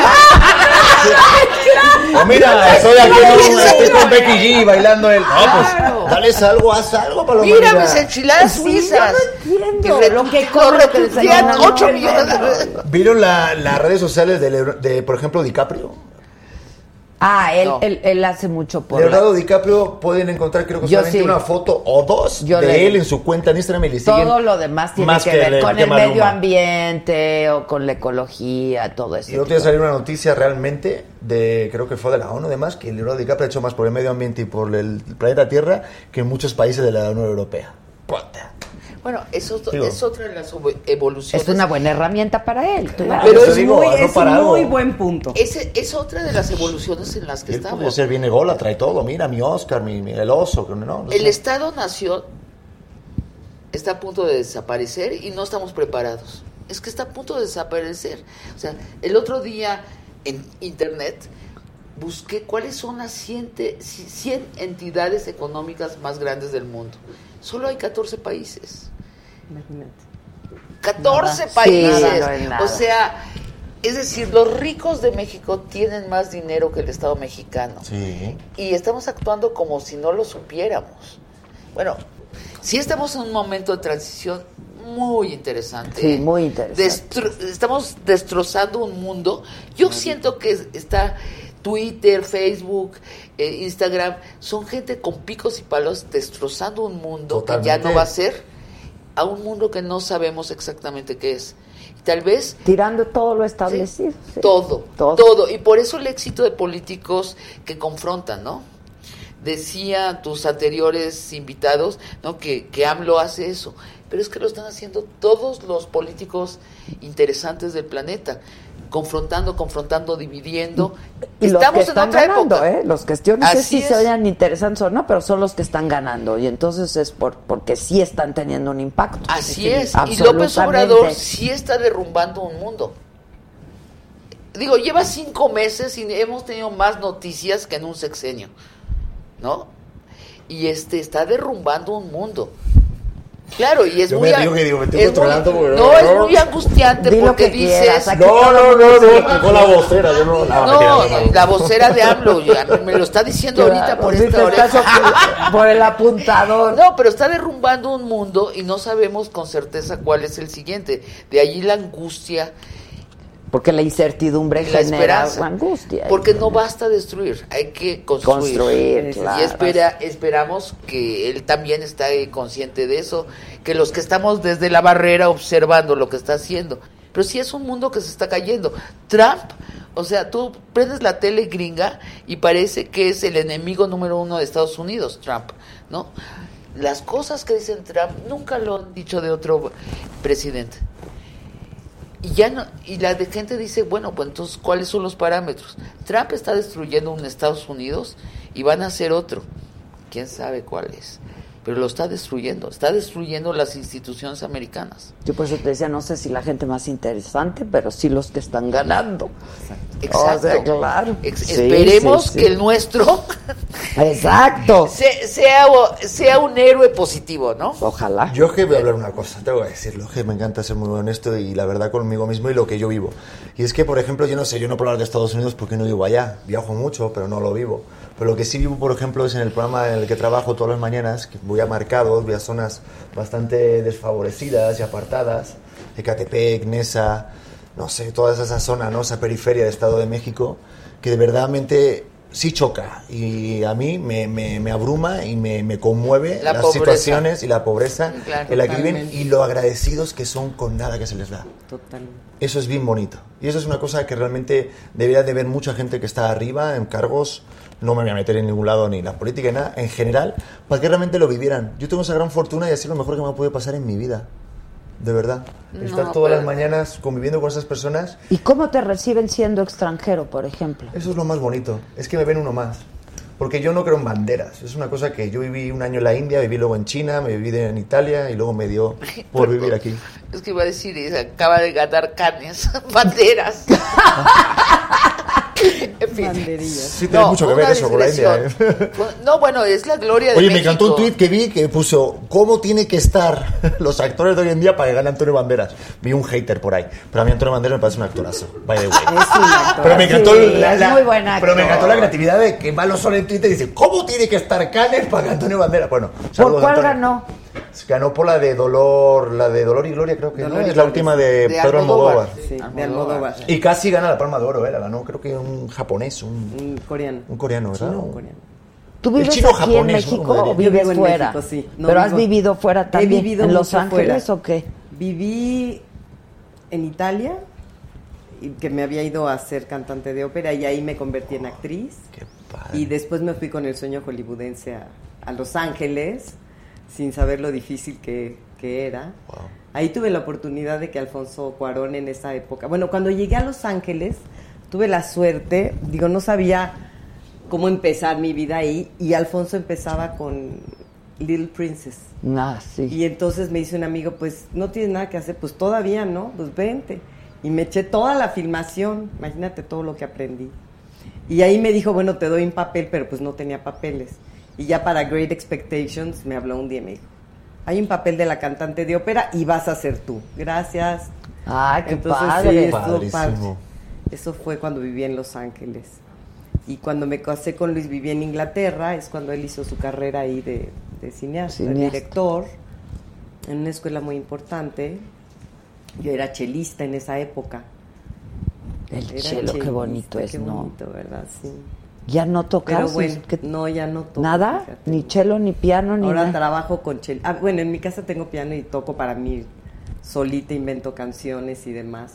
Les hago canciones a mis nietas, sus discos y demás. Digo, compongo también. Digo, la música es- está conmigo siempre. Sí. Es que la música es una cosa increíble. La música es la madre de todas las artes, yo creo.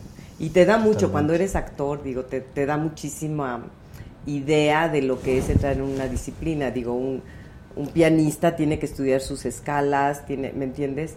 Y un actor, pues también tiene que estudiar sus escalas. Y entonces, desde ese punto de vista, creo que es, me ha ayudado mucho la actuación.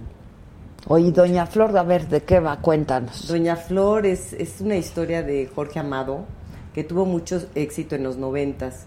Se hizo la película con esta Sonia Braga que tuvo un éxito Mm. rotundo. Digo, en esa época fue un boom. Lo llegaron a ver, no sé, 12 millones de gente. Doña Flor y sus Doña dos maridos. Sus dos Sí, fue excelente, es maravillosa. Y ahora esta versión mexicana es, es esta mujer que vive en un pueblo y, y se enamora de un vividor, pero ella lo ama, lo adora, es juzgada, Alejandro criticada. ¿Mande? Alejandro Calva. No, es este Joaquín Ferreira, el argentino. El potro. El potro. El de los centímetros, el de la potro, Rubén Lara, el de la obra. El potro. amiga, ¿no? El potro. El potro. Y entonces se enamora de él, pero luego él muere y se, y se casa con el doctor del, que en este caso es un español. Sergio Moore, mi amigo. Sergio Moore, excelente actor. Entonces se decide casarse con él, pero ella su pasión es la danza. Y es muy juzgada por todos en el pueblo. Digo, de hecho, yo soy la chismosísima del pueblo. Y, y- pero en el transcurso, ella se le aparece él. Entonces ella lo ve. Entonces duerme con dos maridos. Ah, ya me entendiste, está muy, ok, está, ok. está muy Doña padre. Flor, ¿eh? Esa doña Doña Flor. Flor. Doña ¿Cuántas Flor doñas seco. Flores hay, verdad? Oye, ¿dónde? ¿Y ya está? Está en Canal 2, sí. Los, a las ocho y media todos los días. Ya empezamos en- a finales de marzo. ¿Es Televisa? Y aparte, Televisa. y tienes un productor Pero que es es que hermoso, Lalo sí, Mesa, Lalo le mandamos es un saludo, sí, que es saludos. un tipazo. Pero entonces que es, es como entre telenovela y tel... No, bueno, es una telenovela. es una digo, telenovela. es una telenovela. Que les gusta ahora decir que El son teleseries, es pero son telenovela, telenovelas. Sí, sí, Lo que pasa es Este, que son más cortas. Afortunadamente. ¿no? Eh, ¿no? también el, el lenguaje. No, es que luego duraban muchísimo. Tres años, ¿no? No, yo llegué a estar sí. ¿Duraba una novela, tres nueve años? meses, O sea, diez es meses. muchísimo. No sé. Oye, pero sí duraban mucho antes. Yo Sí me acuerdo de ver con mi abuela y estar todo un verano. Bueno, pero es que todos veíamos todos telenovelas siempre porque no había otra de cosa que era así tremendo. Oye, pero esa producción me encanta. Y lo te voy a decir porque Lalo empezó con Rocío Campo Ajá. y luego dieron la oportunidad cuando hizo la de Un papá toda madre y le fue muy bien, gracias a Dios, en bien, Estados sí. Unidos y ahorita les va muy bien a ustedes.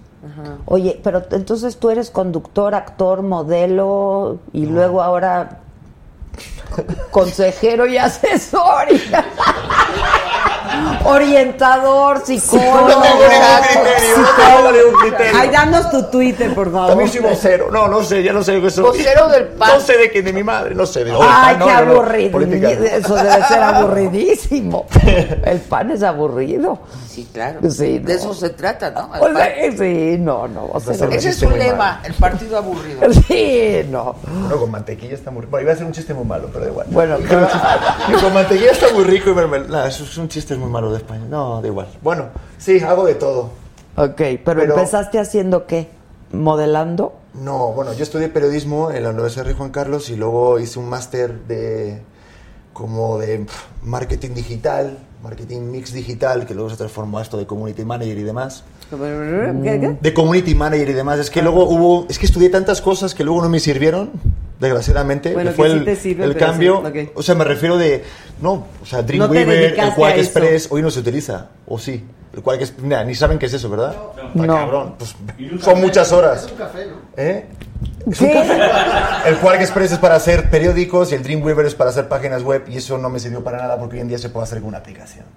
Bueno, pero eso es lo que estudié. Y luego pues eh, intenté buscar trabajo en España y cayó la crisis más importante y me tuve que ir, emigrar y pues por cosas del destino hice algo de modelaje y actuación. El modelaje nunca me ha gustado, pero era un vehículo para poder sus- pues, pagar mi, mi renta, mi, mi comida y dedicarme a lo que me gustaba, ¿no? Entonces me fui a la India, que eran tres meses, luego se transformó en un año de mi vida. Me fui a Beijing y de la India me salió la oferta de venirme a México Oh. con una agencia de modelos y actores, pero yo quería dedicarme a lo mío. ¿Pero a, qué- a qué viniste a México inicialmente? a eso, a buscar como que hablamos la misma lengua y pues, México siempre me había llamado. Mi abuelo era fan Pero, de ven- pero ven- ¿llegaste Era- ya con trabajo? No. Ah, ok. De hecho, ver, vine con la agencia de modelos, me pagan el vuelo y luego con tus trabajos regresas el dinero Ah, he el- invertido el- en ti. No trabajé en nada, Adela. Soy el peor modelo de la historia de México. ¿Nada? Ni de calcetines. ¿Nada? Estuve cinco meses sin trabajar en nada y tuve que vender mi carro de Madrid. ¿Para pagar el boleto que te había...? No, para vivir todo un año.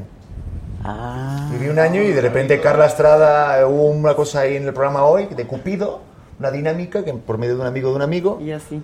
Y me metí de Cupido, pueden verla ahí las fotos, y salgo con unas alitas, y gané yo, y me quedé una semana de conductor, y se enteraron que yo había estudiado periodismo, que a mí, pues, me- esto es lo que yo me dedicaba, ¿no? De hecho, había hecho cosas en España, pero muy poquitas, porque salió la crisis. Entonces, de ahí me dijo, Carla, ¿quieres hacer un piloto para una sección de comida? Digo, órale. Y me lo preparé como mi máster, hice las tortas de chilaquil entre Alfonso Reyes y Tamaulipas, que se las recomiendo a todos, que están buenísimas. Dicen que son las mejores tortas. de- ¿Las has, las has No, probado? no. Pruébalas. Que hay con ¿En salsa verde y con Alfonso salsa roja, Rey. ¿no? Total. Y creo que unas cuestan la más que otras. Hay una que es la bomba, que es eh, No, más grande. pero creo y la que más si es de tomate cuesta más o si es de si es verde cuesta menos y si es roja Sí, cuesta no más. Sí. De hecho, hay- da pero la- dicen que no manches, o sea que son las mejores tortas del mundo. Totalmente. Hay que ir, ¿no? Eso fue Qué mi. rico. Ay, ya se me antojaron unas tortas. Están riquísimas y dan vueltas Y a la eso ahí empezaste. Ahí hice una sección de comida, se quedó. wow, le gustó a Carla Estrada, dijo, ay, oh, qué padre. Al día siguiente otra, o sea, el viernes que viene otra. Se quedó ya fijas todos los viernes. Ya me dejaron presentarla a mí. Y luego, pues, cosas del destino. ¿Les cuento rápido la la historia? Sí, sí. ¿Tenemos tiempo? Eh, de ahí yo no sabía que era el SEA, entonces me- un, un señor me dijo, vete al SEA, tal, me, me apunté, ya se me iba a acabar la visa, hice un casting para el curso de conducción y me quedé. Y empecé el curso de conducción mientras estaba los viernes en hoy. Y luego terminé de conducción y me metí en la actuación. No me dejaban, pero me planté delante, frente al señor Cobo, o sea, en su sofá, y estuve todo un día esperándolo hasta por la noche. Y me, Me agarraron. quedo, señor Cobo. Cuando uno quiere algo, lo quiere. Si tú que eres actriz, lo sabes. Cuando uno Así quiere es. algo, da igual, diga, diga al señor Cobo que tengo Ay, todo hay el que tiempo insistir. del mundo. Yo sí, yo no tengo prisa. Aquí me quedo. pues. Me hizo el casting él en su oficina, me quedé y tal. Y luego, pues, estuve con Carla Estrada. Y la cosa del destino, tu productor Lalo Mesa, yo había una novela que se llamaba Antes muerta Gelichita, y estaban buscando un conductor digital en la primera novela 360, con Maite Perroni y Yara de la Torre. Y yo no sabía quién era Lalo Mesa, era el productor asociado de Rocio Campo. Entonces me hicieron un casting y yo estaba durmiéndose la siesta. En un- Lalo, sabes que esto es verdad. Estaba est- están haciendo un casting para un personaje y él estaba así. Y entonces yo fui a molestarlo, a entrevistarlo. Y le encantó mi reverencia. Tu intervención. Y me seleccionó para ser conductor y, y de ahí, de Rocio Campo, que nos fue también en la novela y, y me vieron tanta gente en internet, me jaló Reinaldo López. Para, para hoy. Me hizo una prueba con Natalia. Pues yo insistí, esto, esto estoy, estoy contando la historia rápida porque sí costó trabajo, no fue... Porque luego iba a estar y luego ya no iba a estar. Y luego me planté de nuevo en su despacho Con y le Magda, dije... ¿no? No, no, con Reinaldo López. Ah. Le dije, Reinaldo, hazme un casting si quieres, yo soy la persona. Y me hizo una prueba con Natalia y me quedé. Y mientras tanto me fueron ofreciendo, pues hice Peter Pan, hice Hércules, hice luego Peter Pan con Lola Cortés, con Ocesa. Pero tú sí obra- cantas. Yo no canto, yo digo que sea todo. Yo hago todo. yo- No, es que, es que me llamaron Ocesa y me dijeron, ¿tú cantas? Y dije, no, no canto. Yo sé mis límites. No, no, que sí, que nos vas perfecto para el personaje. Hice la prueba de canto y, y me dijeron, sí cantas. Paso que estudio mental. Es la pura imaginación. Pura, ima- Llegué pura así. imaginación. Pura imagina, pensemos cosas chingonas, no imaginemos cosas chingonas. Claro, imaginemos cosas ¿Lo chingonas. puedes creer que hice? Y salió Sergio Mayer del casting y yo, pero bueno, digo, yo ya valí, ¿no? O sea, sería gente conocida, yo no. Ah, pero Sergio Mayer sí lo canta. Bueno, en Twitter sí canta bastante, ¿eh? Pero bueno. Y es No, pero- senador. Ay, sí, está fuerte, ¿eh? Y nada, y ahí me quedé y ahí fui haciendo obra de teatro y se metió la- el gusanito del teatro que lo adoro con todo mi ser. Entonces ahí voy. Pues mira, a lo mejor es una afortunada coincidencia. Ya se conocieron. Ella, es- la mujer escribe teatro. Es una Ah, sí, gran ahorita estoy en Tok Toks es una les- gran la- y les quiero invitar. Estoy en una obra que la Ah, verdad estás en ah, es una obra maravillosa. Estaba en otra obra que se llama Maduras, solteras y desesperadas con cuatro Puta, primeras somos un chingo. Toda la población. Qué bonito. Pues estuve con cuatro de ellas, de todo ese chingo, que son cuatro primeras actrices maravillosas, Norma Lazareno, Raquel Pankowski, mi Luz María Aguilar y mi Pelangocha. Y nos fue muy bien la temporada y luego me vino la oportunidad de Tok Tok, que es un personaje totalmente diferente. Lo Están en... En el libanés. En libanés. ¿Yo puedo decir? Claro, sí, claro. Yo siempre digo, lo puedo puede decir. decir todo lo que Exacto. quieran. Y nada, y terminé una película Lora. también, así ahorita, terminé una película para Netflix. Ay, da tiempo. Con Tenoch Huerta y, y Erendi de Ibarra. ¿Cuál es? El Tenoch. Se llama Fuego la Sangre. Poder- Ay, con Tenoch, imagínate, yo estudié, ya es que tallereo todo el tiempo. Qué Y tipazo. desde que empezó. Es un o sea, tipazo el Tenoch. Se veía venir que era. Y qué buen actor, Muy ¿eh? talentoso. Pero yo no caí que era él hasta la tercera escena que hice con él. Porque yo... no, yo soy un desastre. yo soy- Pero mírame tus preguntas, te voy a responder. es que estoy así con él, ah, riéndome, ah, con su hija, ah, mira, pues yo estoy novia, ah, mira, Pedrito, el del reto, ah, ah, ah. Y yo así un rato digo, ¿me suena este señor? Es que tenía bigote, ¿eh? También distrajo, ¿eh? O sea, ¿eh? Amigo, muéstrate como eres. O sea, es que en la de Narcos salía diferente, ¿no? Con el pelo tal, y de repente están hablando y digo, ¡ah! Digo, oye, tú eres el hermano, tú eres Tenoch Huerta, el de. yo, aquí, yo aquí el de barrio, ¿no? ¿Te parece? Tú eres el de, el de Narcos. y sí, dice, claro, tal. Digo, oye, güey, qué trabajazo. Me encantó en Narcos, no sé, que no sé si lo vieron. Con Diego Luna, ¿sí lo vieron o no? No, Sí, yo no. claro. No, me, No. me encantó. me Ya basta encantó. de narcos, ¿no? Pero, sí, yo, yo era anti-narcos, eh, te lo tengo que decir. Era anti, bueno, sí, sigo siendo, o sea, no me gusta ese tipo. Pero digo, las series no era de eso. Y mi novia le encanta como es de Juárez y todas esas cosas. Y "Ay, la historia de mi ciudad y la, la, la. Y joder, que sí lo hace muy bien este señor. eh. Sí, es bueno. ¿Ya vieron 1984? No. No. No, 94, ¿no? 94, 94. perdón, Estoy ahorita, estoy como 1994. loco. Está bueno. Apenas me la acaban de Estoy recomendar. como loco viéndola. Son seis capítulos nada más. Estoy Está buena. Y dura una hora cada capítulo, pero está muy buena. O sea, es la historia desde el asesinato de Colosio. Colosio. Es que es la continuación, ¿no? Estoy con lo del Pues- comandante. ah, Marcos no, es la misma, ok, sí. Sí, sí, Pero hay sí. una sí, serie. empecé, es la Hoy me dijo serie. Gali que hay una serie. ¿Se llama Colosio? No, es otra. No, Esa- esta es otra. esa- Ah, esa- es esa- otra. Esta por se eso llama te digo, 1994. 1994. Está muy Es bien hecha, otra. ¿no? Yo estoy... Está muy bien hecha. Pero es, es como documental, entonces salen todos hablando, este es, más es muy- real. es un buen, muy buen testimonio y muy buen documento periodístico, la verdad, está, muy bueno. Sale el hijo de Colosio, sabe- sale Arreola, sale Durazo, Este. Y cuenta el hijo de cómo la mamá tenía cáncer cuando Sí, sí, sí, está muy tal. La voy a ver porque me la Sí, acaban es- de recomendar. Ahora que me preguntabas qué has visto, Salinas. está la cara. Salinas sale Salinas, sale todo. Salinas, sí, sí, sí, sí. Hermano incómodo. El Raúl Su Salinas.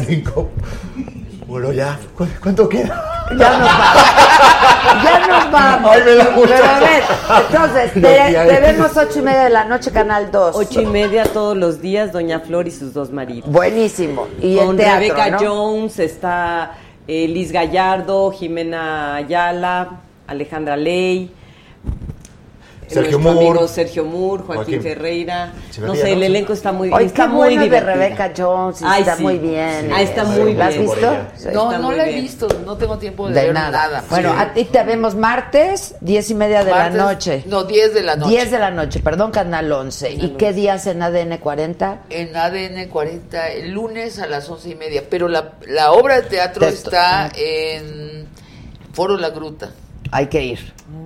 Testosterona. Con, sí, Con Gaby, ¿no? con Gaby de la Garza y, con- Álvaro Guerrero. Y Álvaro. Anda, hay que ir. Ok. Yo la vi con Jueves, Ceci viernes, y sábado. con Arreola. Sí. Es Y que la entrevistaste lleva- poquito a Gaby Es que Vamos. llevamos tres, este, tres temporadas. Sí. Ah, ok. La bueno, luego le te cuento, es que la entrevisté hace poquito. En un programa de radio que estamos haciendo unas pruebas ahí a ver si estamos. Y le va muy bien. No, pues ya vas a estar en todos lados. Que entonces. me cae muy bien. ¿Y, y qué, No, y qué Cecilia es en? Me cae muy extraordinaria, ¿eh? bien, habló como mexicano, ahora sí, perdón, me cae sí. muy bien. Sí. Sí, la A ver, ¿me está hiciste bien, sí, claro.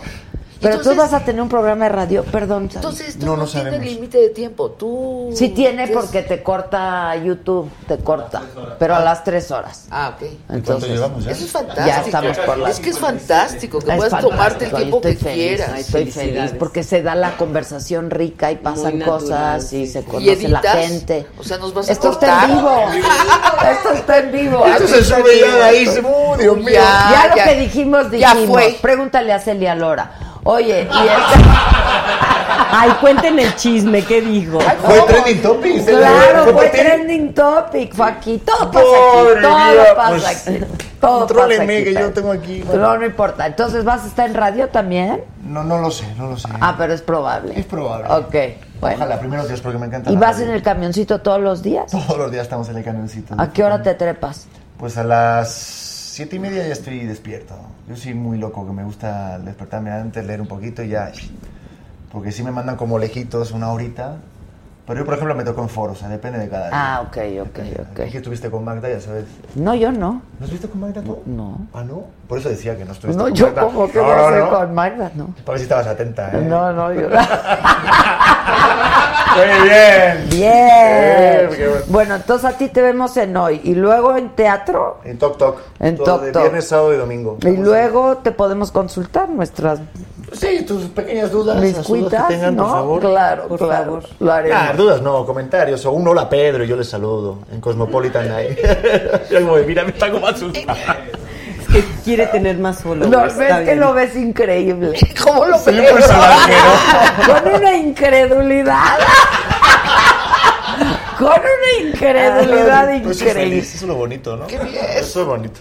Es ¿Y qué bonito. pueden ver? Y ya está, ¿no? Y aquí, aquí en la saga. Ah, no, espérate, todos los jueves a, a las ocho y media de la noche tengo mi programa en. Tengo un late night en internet. Se llama El Ah. Deal Show. ¿Cómo se llama? El Deal Show. El Deal. De Deal, de. De un deal. de Deal. The Deal Show. Sí, Ok. hace poquito ya, bueno, ya les conté, ¿no? ¿Qué- ¿Quién entrevisté? A Chumel A Torres, Chumel. al Burro, El último fue de Bimetra, creo que la siguiente, creo que la siguiente entrevista es con Playa Limbo, vaya. vaya. Ah, a ¿Qué pasó, nenes, eh? Les voy a recomendar que vayan a ver una exposición al Museo Jumex. Ah, ok. Jeff Koons. Koons. ¿Te gusta con.? Me encantó la No exposición. me digas. Me y entrevisté a Kunz, sí. De- no me digas. Sí. De hecho, creo que va a pasar este miércoles la entrevista. Los perritos esos de acero. No, pero los perritos es lo de menos, Sí. hace cosas muy dicen que está. Es que, es que es una retrospectiva. ¿Cómo qué? Como que está representada toda su Ajá. toda su historia profesional. Tiene unos cuadros increíbles, tiene esculturas padres, pero es arte objeto, ¿no? O sea, es Contemporáneo, arte Ajá, contemporáneo. ajá, y están todos son los objetos. Y es una, o sea, la verdad lo que lograron hacer fue increíble porque está Duchamp también, entonces están los dos, hay obra de los dos. Este, y está el urinal, de, o sea, sí se trajeron cosas ¿Por qué se impresionantes. trajeron- ¿Por qué se trajeron el urinal? Hubieran ido al centro, a claro, la calle eso sí, eso sí. y comprado uno. Exactamente, ¿para qué se lo trae? No, ¿Para hombre, qué ¿para se lo trae? No, pero sí está, está muy completa, está padre. Y este, y yo creo que lo que estuvo increíble es que se vendió, es el arti Kunz es el artista vivo Más caro. más caro, porque acaba de vender un conejo en 91, Ah, sí, en 91 millones 91 en millones de dólares. No, no puede ser. Y el conejo está ahí. Entonces, y, y- justo se vendió cuando él estaba aterrizando en México. O sea, él se enteró en México que se había vendido el conejo en 91. puede ser, verdad? Yo Se alucino a. Un Monet se vendió en 100 Sí, yo millones. alucino en mal, o sea, me da, me dan ganas de agarrar un martillo y destruir sí, las también. O sea, de verdad. 91 de- millones de ¿Y ¿Sabes qué? Duchamp conejo. también lo detesto. O sea, pues no vayas. No, si voy a ir con mi vato, oye. No, a ver no, qué no vas pasa. a poder. Vas a destruir los Hay, hay harta seguridad, hay harta seguridad. No, tiene, hay cosas padres. No, Yo vi cosas hay padres, que la verdad, hay pinturas padres. Hay Sí, cosas pero no se puede comparar 91 millones de dólares. No, bueno, ese es Con eso un Monet que se vendió en 100, ¿me entiendes? O sea, la diferencia tan pequeña, para la diferencia En 100, artística. o sea, más, Monet. Sí, más. No, 10 el Da millones. Vinci. 100, pero por 10. El Da 10 Vinci millones. en 400. No, pero Monet es un repensamiento del, eso. del- Es otra digo, cosa, yo estoy es con- otra del cosa. arte, Da ¿no? Vinci se vendió en 400, o O sea, sea, también el mercado sí. del arte es, es alucinante, o sea, no entiendes No nada. hablamos demasiado de dinero todo el tiempo. Sí, todo el, el, tiempo. el otro día cené con Elena Poniatowska y me decía, estoy harta de esto de, De hablar precios. todo en dinero, incluso de la corrupción, hablar solo de dinero. Es que, ¿por qué es el tema? ¿Por qué es el medidor el dinero? Y me lo decía con tal autenticidad. Y le dije, tienes toda la razón. Sí, sí, nada más. En fin, No hablemos de dinero. ya no hablemos de dinero. no Era todo. Y yo, ¿cuánto pagan por ver? Ah. ¿Cuánto pagan? No hablemos de dinero ya. Exacto. ¿Hay anuncios acá o no? Sí, sí hay anuncios. Pues esperemos que sí, ¿no? No hay ¿no? anuncios, solo lo que ustedes dicen, dónde están, dónde se presentan, en qué teatro, todo. El tequila, nada, aquí no hay anuncios de nada. Ah, qué bueno. La verdad, no, no hay cortes, eso es padrísimo. Está increíble. Esto es No, pero fantástico. YouTube sí, sí, luego ve que hay gente sí te pone. Ah, sí, yo- Adela, yo te felicito Sí, mucho. Muchas gracias. Me da un gusto felicito enorme que estén gran aquí. admiración, Muchas tu gracias. libertad, tu capacidad de decir, no me importa. Yo sigo y sigo mejor. Te lo agradezco mucho. Te felicito, Muchas verdad. gracias. Gracias. Felicidades Al por contrario, este felicidades, los voy a ver. Gracias. tan- Muchas gracias. Sí, está De veras te sientes Pues lo hacen ustedes. Tienes Oh, aquí un fan delante, o sea, de verdad, sentado aquí contigo, porque yo antes de venir aquí y antes de dedicarme a todo lo que estoy haciendo ahorita, yo te veía. O sea, yo he visto entrevistas tuyas. ¿qué es lo- mira lo que te está diciendo. Es que sí está fuerte. Oye, pero sí está fuerte. Yo te he visto desde España en YouTube, una- ya te digo. O sea, entrevistas tuyas.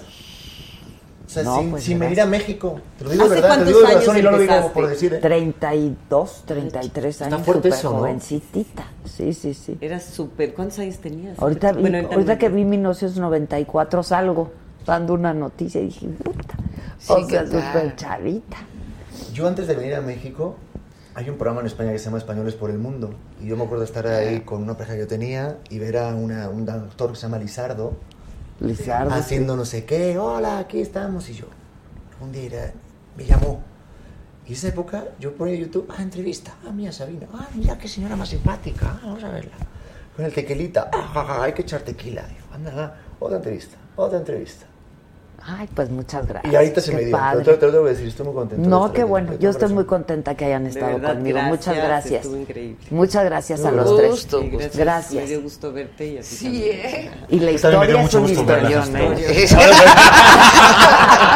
Ay, qué lindo. Ay, qué amable. Pero, digo de verdad. No, de verdad. Sí me, gustaría hablar contigo un buen rato, sí. De me verdad. gusta, sí, me encanta, lo digo de corazón. Ay, ¿sabes cuál serie vi? Permiso para, permiso para vivir. Es española. ¿Ah, sí? Y dice, Alejandro, es que ahorita me acuerdo, de verdad, ¿eh? Alejandro. verdad? Vivir sin A permiso. vivir sin permiso. Permiso para vivir, pero Perdón, también había que perdón, pedir permiso perdón. para vivir. Permiso para vivir sin. Ay, ¿cuál es esa? Vivir sin permiso. Y estoy enamorada del protagonista. Muchas La gracias. Hasta Eso. mañana.